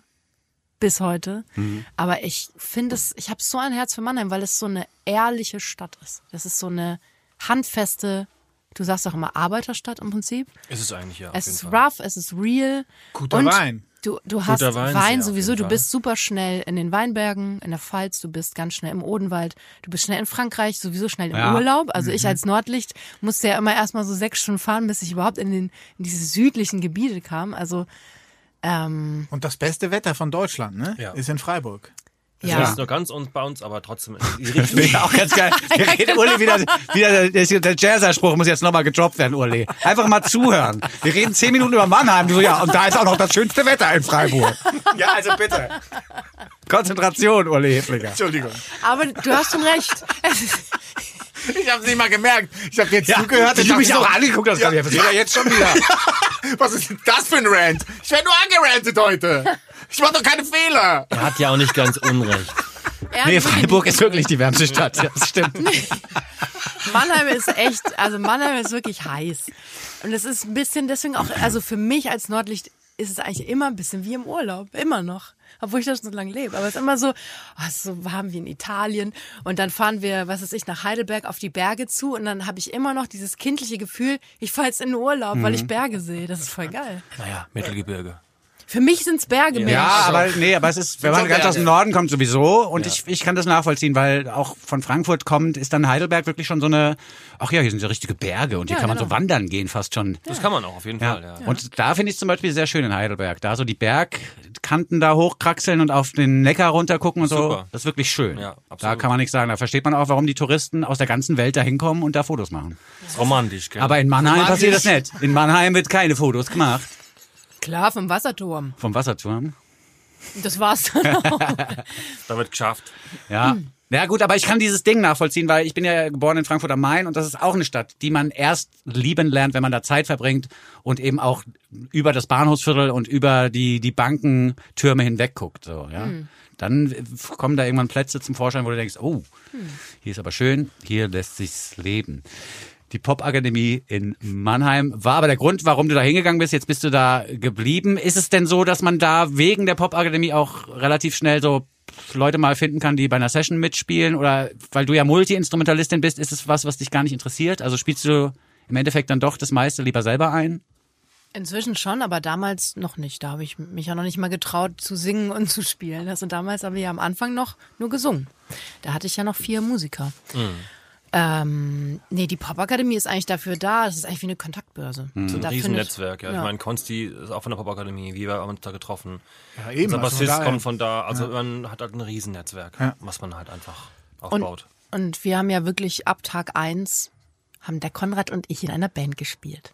Oh wow. Das war ein bisschen schräg, weil wir Sänger und Sängerinnen mussten uns äh, präsentieren. Also es war wie so eine zweite Aufnahmeprüfung. Es war eigentlich ein bisschen Okay. un uncool, finde ich. Äh, dann mussten wir so einen Song singen und dann durften die Musiker und Musikerinnen, wobei es gab gar keine Musikerinnen, muss man ja leider sagen, Damals gab es unserem nur Musiker, Jahrgang? ja, stimmt. ähm, die mussten sich uns dann zuordnen und Prioritäten an unseren Namen pinnen. Von eins bis drei. Und, und ich war Konrads Nummer eins zum Glück. Und deswegen sitzen wir jetzt hier. Und das so habt ihr euch persönlich auch kennengelernt? Also Konrad war so, hier, du bist meine Nummer eins und dann so, ja echt? Das ist ja voll süß. gut. Das ist eine Ja. tolle Geschichte. Romance. Ja, voll. Ich weiß noch so, ich weiß noch, ich habe so ein Bild, das hat sich bei mir eingebrannt, wie wir kurz Pause hatten an diesem ersten Tag und dann sind wir da so aus der Tür raus und wir haben uns zum ersten Mal so unterhalten und du warst so super cool. Also Konrad war immer schon so sehr, Wieso war? nein, war sehr, Achtung, nee, war sehr unnahbar. Also Ach so, okay. Konrad war immer schon so, schon cool, also kalt auch, kann man schon was sagen. Und ich hatte dann so ultra Respekt, weil, weil eben auch ich ja wirklich so, Konrad hat mich ja auch immer Dorfschranzen genannt. Ich kam da vom Dorf mit meinem Musical-Background und Konrad und Markus Ganter, unser Produz äh, unser ähm, Bassist damals, die beiden haben sich dann so die ganze Zeit zusammengetan und waren so die Obernerds. Die kannten alles, haben nur Musik gecheckt und ich kannte keine Namen von denen. Und ähm, das war eine Ja, Markus Zeit. ja immer noch so, ne? Also ich meine. Ja, ja. Ja, ja, klar. Ja, Der aber, aber sehr interessant. Also ich finde das gut. Also ich meine, gerade für euch, also mit Konstantin Gropper, äh, ist ja wirklich einfach was ganz Großes entstanden, was vorher so noch nicht da war. Also ich meine, du warst halt ein roher Diamant und irgendwie hat das Umfeld halt einfach nicht gepasst, aber das hier jetzt quasi als so Dreigestirn, ne? also Konrad, Alex und Konstantin quasi diese Musik so komponiert und zu Platte bringt, ist schon ein großer Segen. Also für mich ist das, ich finde das super. Ich habe jetzt nochmal drüber nachgedacht, also weil du, wir haben ja vorhin auch darüber gesprochen, dass du irgendwann deine eigene Stimme und den eigenen Sound, dass ihr den eigenen Sound entwickelt habt. Und ich habe jetzt beim Durchhören auch nochmal festgestellt, dass Konrad für den Alex Meyer Sound durch seine Art Schlagzeug zu spielen auch super wichtig ist. Total. Weil du eben jetzt nicht nur den Takt hältst und vielleicht, also du, das machst du natürlich auch, im besten Fall, ja, äh, weil du nicht so einen Rhythmus drunter spielst, sondern du hast gerade in so C-Teilen und in so, so Prä-Chorus-Momenten kommst du plötzlich mit so Sachen um die Ecke, wo man denkt, so, ah, das ist so ein richtiger Schlagzeuger. Also jetzt äh, mit viel Respekt gesagt. Positiv, Nein, positiv. Weil, nee, weil, weil da gibt's ja so, so Bossa Nova, äh, wo kurz mal so ein Bossa Nova Beat reingespielt wird, bevor der Refrain losgeht. Und wer ja schon mal Schlagzeug gespielt hat, weiß, Bossa Nova ist echt schon ganz schön schwierig. Und zwar so, also sowas Schwieriges nur mal kurz reinzuspielen, damit der Refrain dann wieder knallt. Das zeugt schon davon, dass man da, da einiger, einige Erfahrung haben muss. Wie wichtig ist es für dich, dass, das, dass er das kann? Und wie wichtig ist es vielleicht für dich, Konrad, dass du das auch einbringen darfst in die Musik? Weil das ist, wenn du jetzt in der Grunge-Band spielen würdest, wäre dafür kein Platz für den Bossa Nova vorm Refrain. Das Schöne ist ja, dass bei Alex der Platz da da ist. Mhm. Also das heißt, es geht ja eigentlich immer so, es geht ja nicht darum, was ich spiele, sondern dass, dass man quasi immer eine Bandbreite anbietet. Also dass quasi so ein Album wie so ein Ritt durch alle Emotionen und Größen und Emotionen so ist, ne? Dass man quasi, es gibt Songs, die gehen auf, manche werden ganz klein, manche werden sehr deep und so, ne? Und manche werden sehr banal, in Anführungsstrichen. Und für mich geht es immer darum, dass ich das quasi auch als Instrument genauso unterfüttere. Und da, wo ein bisschen mehr Platz ist, spiele ich ein bisschen mehr rum. Und da, wo es ganz straight sein soll, dann spiele ich auch ganz straight. Aber da steckt schon sehr viel Arbeit und das Schlagzeugrecording ist meistens auch das Aufwendigste. Man kann ganz viel in kleinen Studios machen, aber wenn es ums Schlagzeugrecording geht, dann geht's halt in ein richtiges Studio, ein großes und wird richtig äh, quasi mikrofoniert. Und ich habe dann auch meistens äh, drei Autos voll Equipment, was ich dahin fahre und dann aus drei Schlagzeugen parallel auswähle und 15 Snares, welche ich Ja. dann wo ansetze.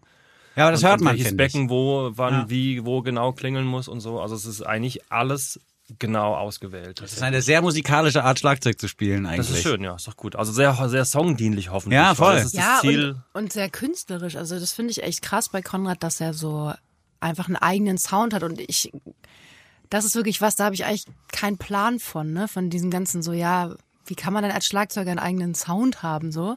Ähm, Oh, kann man aber sehr. das, ja, aber das habe ich erst durch dich gelernt, weil du es halt hast und weil ich dann die ganze Zeit mitbekomme, wie er irgendwelche Snares auscheckt und auf Ebay dann kauft und dann mittlerweile platzt der Proberaum aus allen Nähten, aber ich feiere das ja, weil, weil ich halt verstanden habe, das ist das, was ihn ausmacht und antreibt oder auch die ganzen Geraffeldinger. Also Konrad hat so viele kleine Percussion-Sachen, hat sich teilweise auch schon selber was gebaut. Ähm, und das ist einfach super eigen. Und das äh, finde ich Ja, das ist aber auch sowas, es gibt doch so, wenn man einen Film guckt, ne, und der hat nichts mit Schauspielerei zu tun, kannst du trotzdem manchmal sagen, ah, irgendwie ist das nicht überzeugend, wie das gespielt wurde, oder der hat super gespielt. Ich habe da jede Sekunde geglaubt, obwohl du das nie gelernt hast, so. Und ich finde, so ähnlich ist es mit Schlagzeugsounds auf Platten. Wenn der Schlagzeugsound geil ist, dann sag ich, weil ich mich, weil ich weiß, ja, weil ich es gelernt habe, sozusagen, sag ich, das, das Lied gefällt mir gut, weil der Schlagzeugsound ist so geil trocken und bla bla bla. Und der ist ja die Basis von dem, von allem. Ja, das ist die Grundlage. Wenn der kaputt ist oder nicht gut ist, dann wird der Sound auch nicht geil. Und ich glaube, dass du jetzt, um das auf dieses Schauspielbild zurückzukommen, ich glaube, das ist sowas, was jeder checkt. Weißt du, ich meine, du du musst, die musst nicht wissen, wie ein geiles Schlagzeug klingt, aber wenn es geil klingt, dann checkst du das sofort und bist sofort so, äh. Und das finde ich wirklich, deswegen habe ich es nochmal erwähnen wollen, finde ich bei allen Alex Meyer Songs und bei beiden Platten wirklich durchgehend stark, was, was Konrad da macht. Also, weil es wirklich auch was anderes ist als der, man merkt auch fast ein bisschen, dass es was anderes ist als äh, ein Schlagzeuger von Alex Meyer, sondern dass da eine andere künstlerische und überhaupt eine andere Beziehung vorherrscht. Das höre ich raus. Deswegen wollte ich ja auch von Anfang an eigentlich, dass wir eher auch ein Duo sind, weil Konrad ist ja nicht mein Schlagzeuger, sondern wir sind ja eine Band eigentlich. Ne? Das war eine ewige Diskussion auch, die auch nicht einfach ist. Aber irgendwann hat Die es dauert sich immer noch an, oder? Nö. Nee, weil einfach Konrad ganz klar gesagt hat, erstens, er hasst es eigentlich im Mittelpunkt zu stehen. Also auch, dass wir heute hier zu viert sitzen, ist eigentlich schon special, weil Konrad eigentlich das nicht so gerne mag. Das musst du selber Ich sagen. brauch's nicht, normalerweise. Ich brauch's. Danke fürs Kommen. Ja, Aber es war mir auch wirklich wichtig, dass du auch dabei bist, weil ich finde, man muss euch schon auch als Duo verstehen oder als Familie sogar, weil man merkt ja schon, über allem schwebt halt, ihr seid auch ein Paar, das darf man ja glaube ich auch sagen. Klar. Und von daher finde ich es auch sehr interessant, trennt ihr überhaupt irgendwelche Sachen oder seid ihr immer eure Arbeit? Also ist alles immer das klar, ist alles immer Arbeit und Leben oder habt ihr auch wirklich Grenzen, wo ihr sagt, so hier sind wir jetzt ein Paar, hier sind wir die Band, hier ist die Arbeit, hier bin nur ich Konrad, hier bin nur ich Alex oder ist das einfach so eine riesen Glocke? Also ich finde, wir lernen immer besser, das zu trennen. Und man sollte das auch immer mehr trennen, weil das ist immer die Gefahr. Ne? Man, was weiß ich, man sitzt zusammen beim Abendessen und dann fällt dem einen ein, oh, wir müssen ja noch dem Booker so und so schreiben oder so. Und das kann ja dann auch schnell diese Leichtigkeit nehmen. Und das, ähm, finde ich, haben wir aber über die Jahre echt ganz schön gut hingekriegt. Immer besser. Ja, absolut. Und was sagst du? Es war von Anfang an Teil der Geschichte. Also wir kennen es nicht anders. Und von daher muss man immer gucken, wenn es anfängt nervig zu werden, muss man dann irgendwie einen Weg rausfinden, so ein bisschen und gucken, dass man es wieder entzerrt oder entwirrt. Aber es war irgendwie immer Teil, dass quasi alles zusammengehört. Das Kreative, das Musikalische, das Private und so und irgendwie. Genau, man merkt eigentlich dann, wenn man was machen muss, wenn man, wenn man merkt, man stößt an irgendeine Grenze oder an irgendeinen, irgendeinen Puffer, wo man merkt, ja, das fühlt sich gerade nicht gut an. Das sollten wir am besten äh, ändern oder wir müssen gucken, dass wir dann uns private Räume wieder schaffen. Aber das geht so flüssig eigentlich. Ich kann jetzt nicht behaupten, dass man jetzt sagt, okay, von Freitag bis Sonntag ist bitte keine Band oder ist nur Band und Montag ist, ne, so funktioniert es irgendwie nicht. Sondern man, und das mittlerweile ist es ja auch so, wenn wir jetzt ein Album machen und das bringen wir dann auch zusammen raus, dann wissen wir, jetzt geht's quasi in den Tunnel, jetzt muss das Zeug durchgezogen werden und dann arbeiten wir auch beide so und dann gibt's wieder Phasen, wo man wieder so auseinander fliegt und seinen eigenen Kram macht. Und Ja. Wir haben ja auch eigene Projekte so, aber ich glaube, wir haben auch total Bock, sowas wie jetzt nach Berlin zu, zu, eiern zusammen und dann irgendwie so Zeug zu machen. Das schafft ja auch Momente, die, Voll. die kann man ja Total. in normalen Paarbeziehungen, in Anführungsstrichen normal meine ich jetzt, Ja.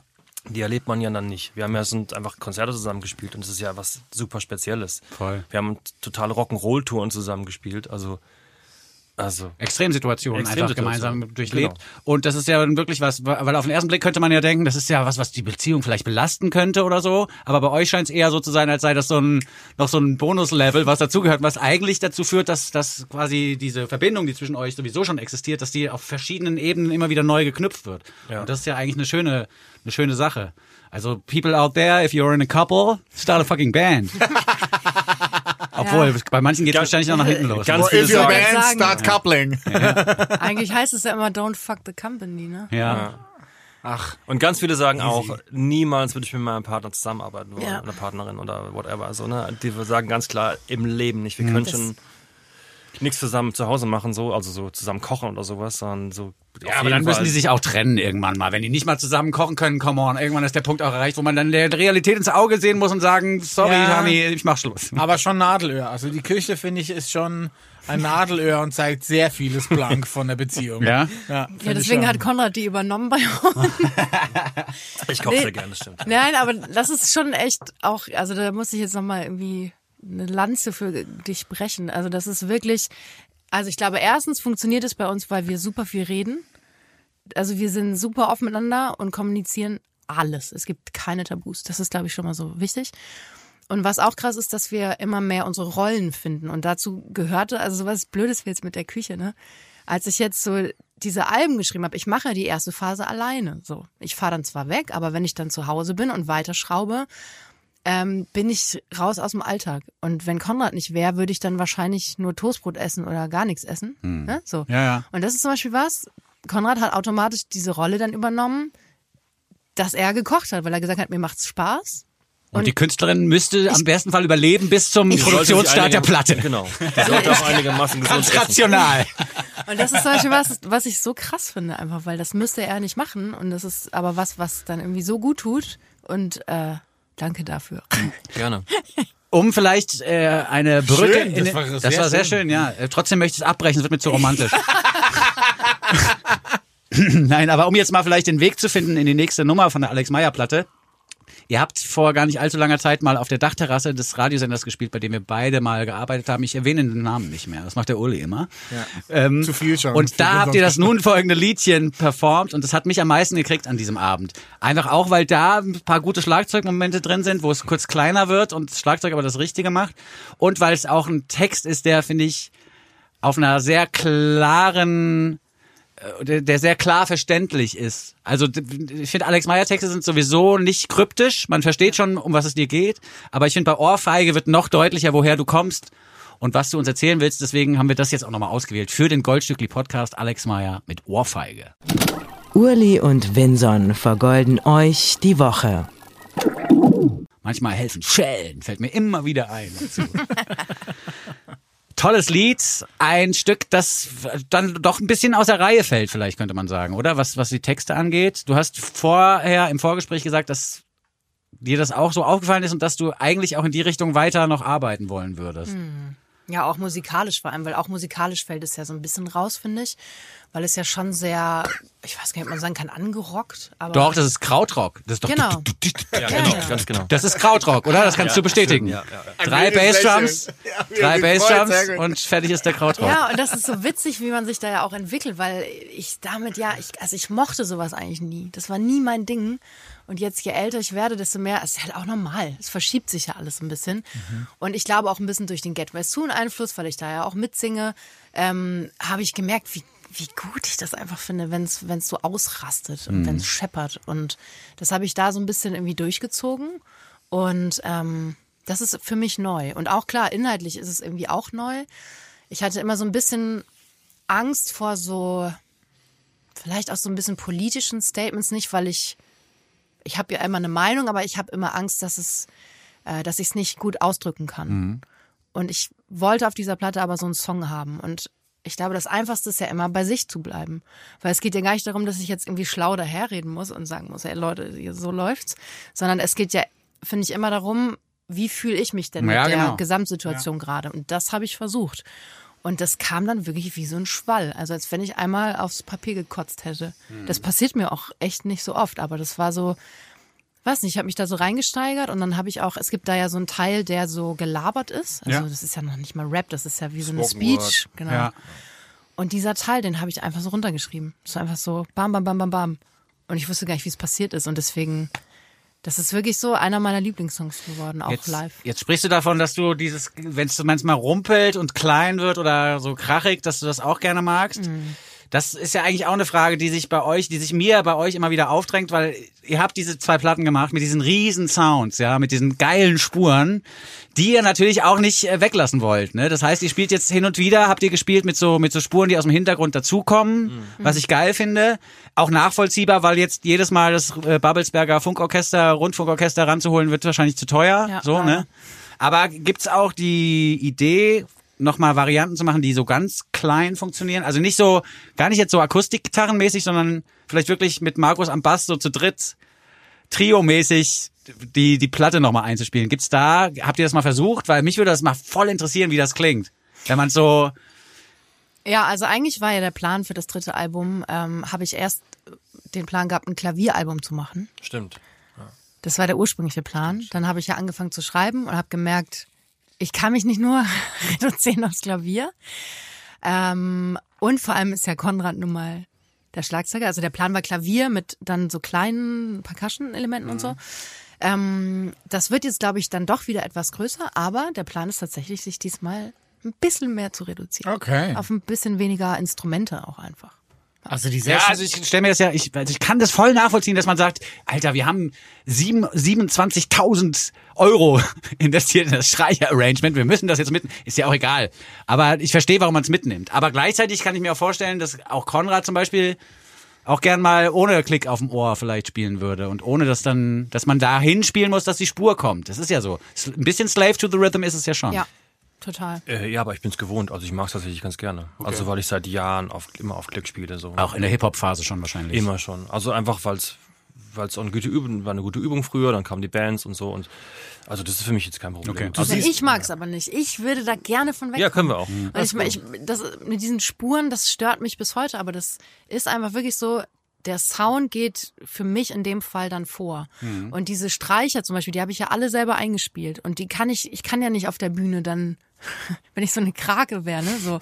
Aber die sind mir einfach wichtig. Ja, klar. Und, Ja, und ist ja deswegen, genau. Aber das Interessante wird jetzt bei der neuen Platte, schaffe ich es, mich zurückzuhalten. Und das weiß ich noch nicht so ganz. Aber ich versuch's. Ja, Aber aber, ich finde- musst du auch nicht. Weißt Doch, ich meine- will mich ja fordern. Ja. Also ich will ja auch, dass es sich verändert. Ja. Ich möchte einfach, dass es, dass es nicht immer, aber ich glaube, das ist bei uns eh nicht so. Ich glaube, es klingt nie alles gleich, allein weil die, ist so mein eigenes Gefühl, die Stilistiken sich teilweise auch Voll. sehr unterscheiden. Ich finde auch, dass zum Beispiel Park äh, hat so einen, einen leicht härteren Anstrich für mich als Wann fangen wir an. Also da sind die Ge- Gesänge sind manchmal ein bisschen verzerrter als auf der ersten Platte. Also gibt es so ein paar Momente, wo man denkt, da ist die Grundstimmung ist eine andere gewesen. Also ohne, dass man auf die Texte hört. Das hört man schon am Sound, finde ich so ein ah, bisschen. krass. Aber schon sehr viel stimmiger. Also ich finde, es ist ähm, viel mehr aus einem Guss. Also Park ist, Ist auch so, ja. Ja. sehr viel weiter gedacht und sehr viel überbauiger, als wann fangen wir an. Also ich Konzeptplatte, find, ja. Ja, viel mehr. Auch eine Also weitere bin Frage, die man gespannt. vielleicht da noch stellen kann, ist, weil du hast ja auch Filmmusik geschrieben mit Konstantin Gropper und Mhm. das fände ich eigentlich auch schon krass, weil das machen ja mittlerweile auch ein paar Leute. Sampa the Great, die du auch gesehen hast Mhm. und gut findest,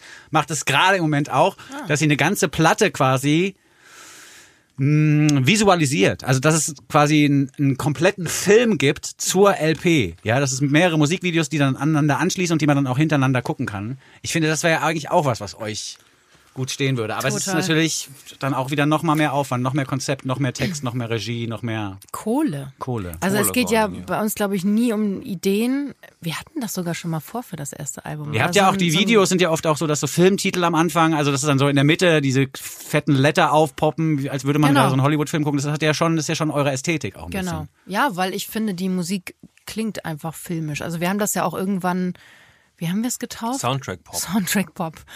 Weil, ja, für mich ist das alles genau so, aber das ist, glaube ich, eher eine finanzielle Frage. Mhm. Aber es ist cool. Also ich finde, dieses Konzept und dass man bei euch wirklich merkt, was du auch gerade meintest, Vinson, dass halt alles aus einem Guss kommt. Ne? Also man sieht eure Videos, man hört die Musik, das passt einfach alles zusammen. Das ist alles farblich stimmig, das klingt alles wie aus einem Guss, das ist in der Idee alles zusammenhängt. Man könnte bei euch wirklich denken, da ist ganz viel Geld dahinter, da sind ganz viele Leute dahinter, die das ausdenken, aber ihr denkt euch das ja alles selber aus. Das ist Ihr wie beim ein- Goldstückli. Ihr habt ja nicht mal Management. Ja, aber ihr habt ja nicht mal Management. Nee, und Konrad hat die Videos alle gefilmt. Nee, nicht Unfassbar. alle. So viel dazu. Naja, außer Unfassbar. Ausgang Ja, aber super. hast du alles gefilmt. Also und Props ich habe auch noch mal dafür. geschnitten. Also das ist einfach alles aus Mangel. Da ist halt eine Plattenfirma natürlich super, wenn man ein bisschen Kohle in die Hand Ja. nehmen kann. Und äh, wir wurden ja jetzt für das Album von der Initiative Musik unterstützt, sonst hätten wir es auch gar nicht machen können. Mhm. Was ja mega war. Ja, ich weiß nicht, wie man sowas sonst macht, aber trotzdem, da waren die Videos ja zum Beispiel nicht einkalkuliert. Das heißt, okay, was macht man jetzt? Fragt man zum 30. Mal enge Freunde, die geile Videos machen? Ja, ja, ja, die haben Das kann ich halt auch keinen nicht. Bock mehr irgendwann. Ja. Die hätten sogar Bock, aber erstens haben die auch nicht so viel Zeit und ähm, die haben uns ja jetzt trotzdem supportet und haben dann im Feinschnitt und das Grading haben sie noch gemacht. Mhm. Ähm, aber das war aus der Not heraus geboren, dass wir gesagt haben, dann machen wir es halt selber. Ja. Und das ist eigentlich auch richtig geil, weil du lernst unheimlich viel. Ich habe gelernt Mhm. zu schneiden, Konrad hat gelernt zu filmen und sich mit der Kamera zu beschäftigen. Naja, geht so. Also ich hab's gemacht, Ach aber komm, Alter. können ist was anderes. Nein, aber weil was Hallo? das Tolle ist ja, dass ihr eure eigene fucking Sprache dabei weiterentwickelt. Genau. Das heißt, da Keiner kommt kein redet rein. Videoregisseur und Genau. sagt, das und das sehe ich. Und ihr seid so, wenn der das sagt, der ist ja Regisseur, dann machen wir das Genau. so. Und dann siehst du irgendwann ein Video und denkst dir, ja, ich hätte ein bisschen, irgendwie sehe ich mich da nicht so richtig. Aber wenn ihr es selber macht, dann seht ihr euch natürlich da drin, weil ihr es unter Kontrolle habt. Jeden einzelnen Aspekt. Das ist anstrengend, aber es hat aus meiner Sicht wahnsinnig viele Vorteile. Ja, finde ich auch. Also, Also uns geht's ja wirklich ähnlich mit dem Goldstückli. Ja, wir ja. machen ja genau. auch gerade alles selber Ja. und mich nervt's auch irgendwelche Insta-Reels zusammenzuschneiden. Aber ich kann ja dann wenigstens selber entscheiden, was in dem Insta-Reel drin vorkommt. Ja. Nämlich nur ich. Und Uli wird rausgeschnitten. Prost! Ich habe noch eine Flasche im Kühlschrank. nee, aber Ja. das, ist, das hat alles Vor- und Nachteile. Und dieses alles selber machen, gerade in Zeiten wie diesen, ich find's eigentlich geil. Auch wenn es ich anstrengend ist. auch. Genau. Also das Einzige ist, genau, anstrengend. Auch das wäre mir ja egal. Aber ich merke halt, dass man das irgendwann auch nicht mehr so schafft. Und es wäre halt cool, wenn es so, manchmal denke ich mir, ich wünsche mir so, so eine Vitaminspritze, die man sich jeden Tag setzen könnte und die einen so total aufputscht. Und dann kann man noch viel mehr arbeiten, weil ich hab so Bock. Aber ich merke halt, man hatten wir ja vorhin schon. Man Zum muss, Glück gibt's in Mannheim kein Kokain. Sonst wäre Alex Meyer wahrscheinlich voll drauf. Weißt du, ich meine? Aber es gibt's da gar nicht. Hat sie noch nie von gehört. ich hätte gern nicht. so eine Vitaminspritze. Nee, nee, sowas gibt's bei uns nicht. Also nur um das mal klarzustellen, es gibt keine Vitamine im Kokain. Ne? Einfach nicht, dass ihr das jetzt falsch versteht. Im Kokain sind keine Vitamine drin. das war aber bei dem, bei dem Buch Panikherz von Stucki. Ja. Ähm, Apropos. Der hat das immer erzählt, dass, dass der Udo Lindenberg, das ist ja irgendwie so ein Kumpel von ihm, dass der immer so einen Arzt hatte, den Vitamindoktor, ich weiß nicht mehr, ob Ja. die den so genannt haben. Und der hatte halt immer einen Koffer und der hatte angeblich sowas in der Art. Ach so, diese Vitamine aber. Ja, ja, der konnte dich dann ganz schnell wieder so fit spritzen. Ja, okay. Ist natürlich Bullshit. Voll. Ähm, aber ihr versteht, was ich meine, oder? Ja, total. Ich hätte gern noch 24 wünsche- Stunden Ja, länger voll. am Tag. Das nee, ich ich wünsche euch aber eine andere Spritze. Ich wünsche euch eigentlich eine Popular Popularitätsspritze, weil ich finde oder ich verstehe es überhaupt nicht, dass ihr noch nicht berühmter seid. Was auch immer das heißt. Ne? Also dieses Berühmtsein, das ist ein doofes Wort, ich weiß. Aber trotzdem finde ich, gerade mit diesen letzten zwei Platten, ihr hättet eine Größe verdient, die einfach noch nicht da ist. Und gerade wirklich ausschließlich von Männern höre ich aus dieser Branche immer ganz komische Voten zu eurer Kunst. Also wie irgendwie so Sachen wie so, ja, für wen soll das denn sein? Das versteht man ja nicht. Alex müsste eher produzieren. Und einfach so einen völligen Bullshit, wo man denkt so, ihr habt euch diese Platten gar nicht angehört. Aber es kommen immer so Mansplainer Scheiße raus, wo man irgendwie denkt so, haltet mal die Fresse. Und es sind nur Männer. Es sind nur Männer, die euch nicht checken. Ohne Scheiß. Und ich weiß nicht, wieso das so ist. Ich weiß es einfach nicht. Ich glaube, das sind oft Männer, die Angst haben vor ihren eigenen Emotionen, weil die Musik funktioniert nur über Emotionen. So, das ist ja auch, das ist ja was, was Konsti auch von Anfang an immer gesagt hat. So, das ist einfach emotional. Und wer davor Angst hat, dem taugt das nicht. Und der will's, also was heißt will, der, der wird's auch nicht fühlen. Und dem ist es wahrscheinlich auch, ähm, das ist ja auch, glaube ich, oft an der Grenze zum Kitsch, zum Pathos, aber es bin halt ich. Und das ist genau das, was ich meine. Ne? So, das ist halt, ich komme halt aus dieser Musical-Welt und das hört man wahrscheinlich auch immer noch, auch wenn es jetzt nichts mehr mit Musical zu tun hat.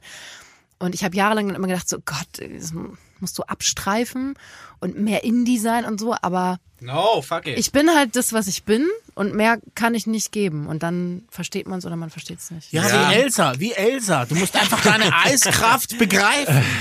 ich glaube, Let it go, Alex. Ich glaube, ja, ich glaube, also ich meine, ist halt auch so, dass man gesagt hat, bis vor, was weiß ich, 10, 15 Jahren oder vielleicht auch bis zur Jahrtausendwende hat man ja gesagt, eigentlich sind die richtig, die ersten Platten, die richtig erfolgreich werden, das sind immer die dritte oder die vierte LP. Ja, also klar sagt man das heute nicht mehr, weil niemand, also es kommt fast keiner so weit. Wenn die zweite Single nicht läuft, wirst du ja schon gedroppt von Absolut, der, absolut. von der Plattenfirma, ja?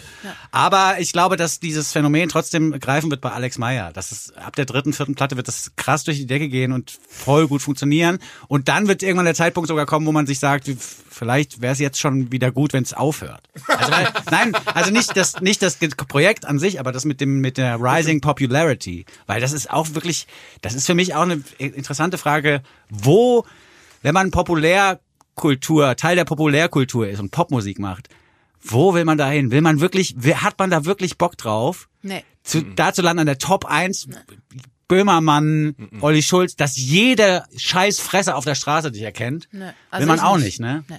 Aber Es irgendwas, es muss irgendwas dazwischen geben, wo die Kohle reicht. Ich glaube, das ist es eher, genau, weil Ja, genau, aber ich das meine da- ich. Ich, bin da, will, dass ihr davon leben könnt. Ihr Genau. müsst davon leben. Ja, und das, ist mein Ziel. Davon sind wir weit entfernt. Und das ist auch eher das Einzige, was mich noch so dann, wenn, wenn wir in der Steuererklärung sitzen, das sind wirklich so die Momente, wo ich da manchmal ein bisschen traurig bin, weil ich denke, das kann doch eigentlich Mhm. nicht sein. So, ich raff's auch nicht so, weil was, warum, ne? Das ist schon irgendwie hart. Aber ähm, alles andere, das klingt auch immer so nach Gelaber, aber es ist bei mir einfach so. Ich bin so genügsam. Und wenn da 30 Leute zum Konzert kommen, die dann voll dabei sind. Und jetzt bei der, bei der letzten Tour, bei der Parktour, zum ersten Mal das passiert, was ich mir immer gewünscht habe, dass Leute, und zwar jeden Abend war mindestens eine Person, die die Texte mitgesungen hat. Dann bin ich glücklich so. Das ist für mich Erfolg. Das ist mein persönlicher Erfolg. Okay. Das ist das, was ich mir wünsche. Das heißt, da geht es gar nicht darum, dass man im Stadion spielt, sondern dass ich das Gefühl habe, die Leute, die da sind, die haben es verstanden. Ich glaube, das ist das, ne? Wenn du sagst, du hast da mit Leuten im Business geredet. Ich möchte verstanden werden und vor allem möchte ich ja, dass die Leute was davon mitnehmen können. Dass die, wenn mir dann Leute schreiben, sie, ja, ihnen hat das Album durch eine schwere Zeit geholfen oder so, das ist das, was mich zufrieden macht. Aber natürlich muss man auch irgendwann davon leben können. Ja. Wir, Schlusswort. Das Schlusswort wäre ange Das gewesen. Wäre das gewesen, wenn wir nicht noch einen Live-Song hören wollen würden von Alex Meyer und Konrad, die ja extra Instrumente mit hergeschleppt haben. Äh, Zeit haben wir jetzt schon von der Platte gehört, das heißt, wir hören welchen Song? Ausgang. Ausgang nochmal in der Live-Version im Goldstückli Podcast. Wir sagen danach nochmal gemeinsam Tschüss, würde ich sagen. Nach der Session noch. nach, der, nach der Session schalten wir uns nochmal ein. Okay, gut. Weißt du, wie, wie im Fußballstadion. Sind wir zurück wie Bela Reti. Bis gleich. Grad macht mich alles traurig und alles froh. Ich stehe im Bad und kann schreien, einfach so. Und ich brauche so viel Glutamat, weil dieses Loch in meinem Bauch nur das noch macht. Und es kann uns niemand sagen, was da kommt, was noch kommt oder nicht. Bitte hör auf, dich zu fragen, wär alles besser, wär's anders als es ist. Wie viel uns Dinge bedeuten, wenn sie nicht mehr sind. Wie wichtig das, was sonst im Alltagsschrott versinkt. Was wäre, wenn? Wie wäre das? Wäre das genug? Ich frag mich, was wollen wir denn noch? Und es kann uns niemand sagen, was da kommt, was noch kommt oder nicht. Bitte hör auf dich zu fragen, wer alles besser, wer es anders als es ist. Und es kann uns niemand sagen, was da kommt, was noch kommt oder nicht.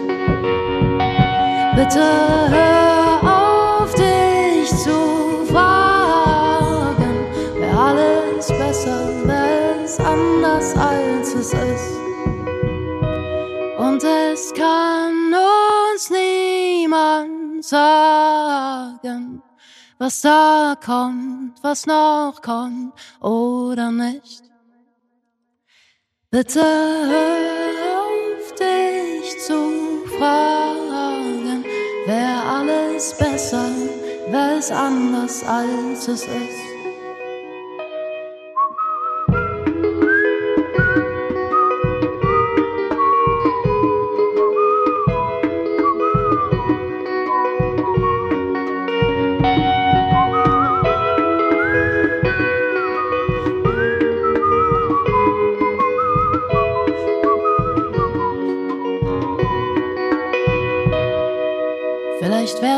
Besser, wär's anders. Ich glaub nicht.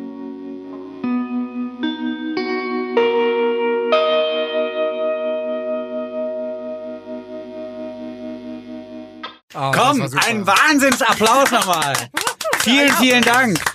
Alex Meyer und Konrad, vielen Dank für euren Besuch im Goldstückli Studio hier bei Bose Park. Vielen Dank für diese wahnsinnig tolle Live-Session. Das war super. Ich hatte Pippi in den Augen. Gibt's, gibt's noch irgendwelche Dinge, die ihr loswerden wollt? Haben wir irgendwas vergessen zu besprechen? Ich glaube, wir haben einen relativ großen Aufschlag gemacht Lass hier. sie doch ne? jetzt mal reden. Konrad, was sagst denn Ihr du? besucht uns, schaut, kommt zu unseren Konzerten, schaut bei unsere Videos, schaut unseren Live oder Instagram oder sonst was äh, vorbei und äh, ja, wenn es euch gefallen hat, umso besser. Wie weit äh, ist jetzt die dritte Platte eigentlich? Wir wissen, wir wissen, wir wissen davon, dass ihr sehr, sehr schnell schreibt. Wir wissen davon, dass Files verloren gegangen sind und die aber wieder aufgetaucht sind. Wir, also ein paar Sachen wissen wir aus dem Backstage-Bereich noch. Ja, deswegen, das äh, gab eine Unterbrechung, der Computer ist abgerauscht und deswegen muss ich jetzt erstmal wieder da reinfinden. Mehr sage ich dazu nicht. Wir sind dran, wir sind dran. Gut. Gut.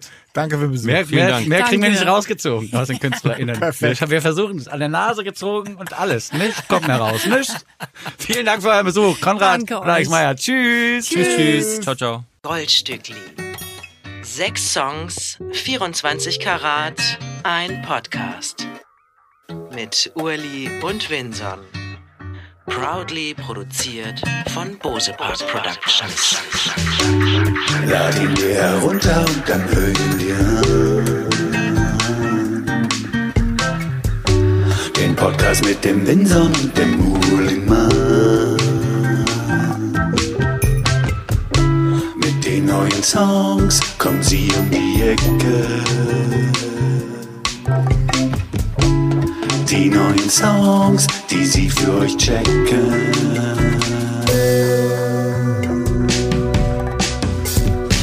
They call it the gold.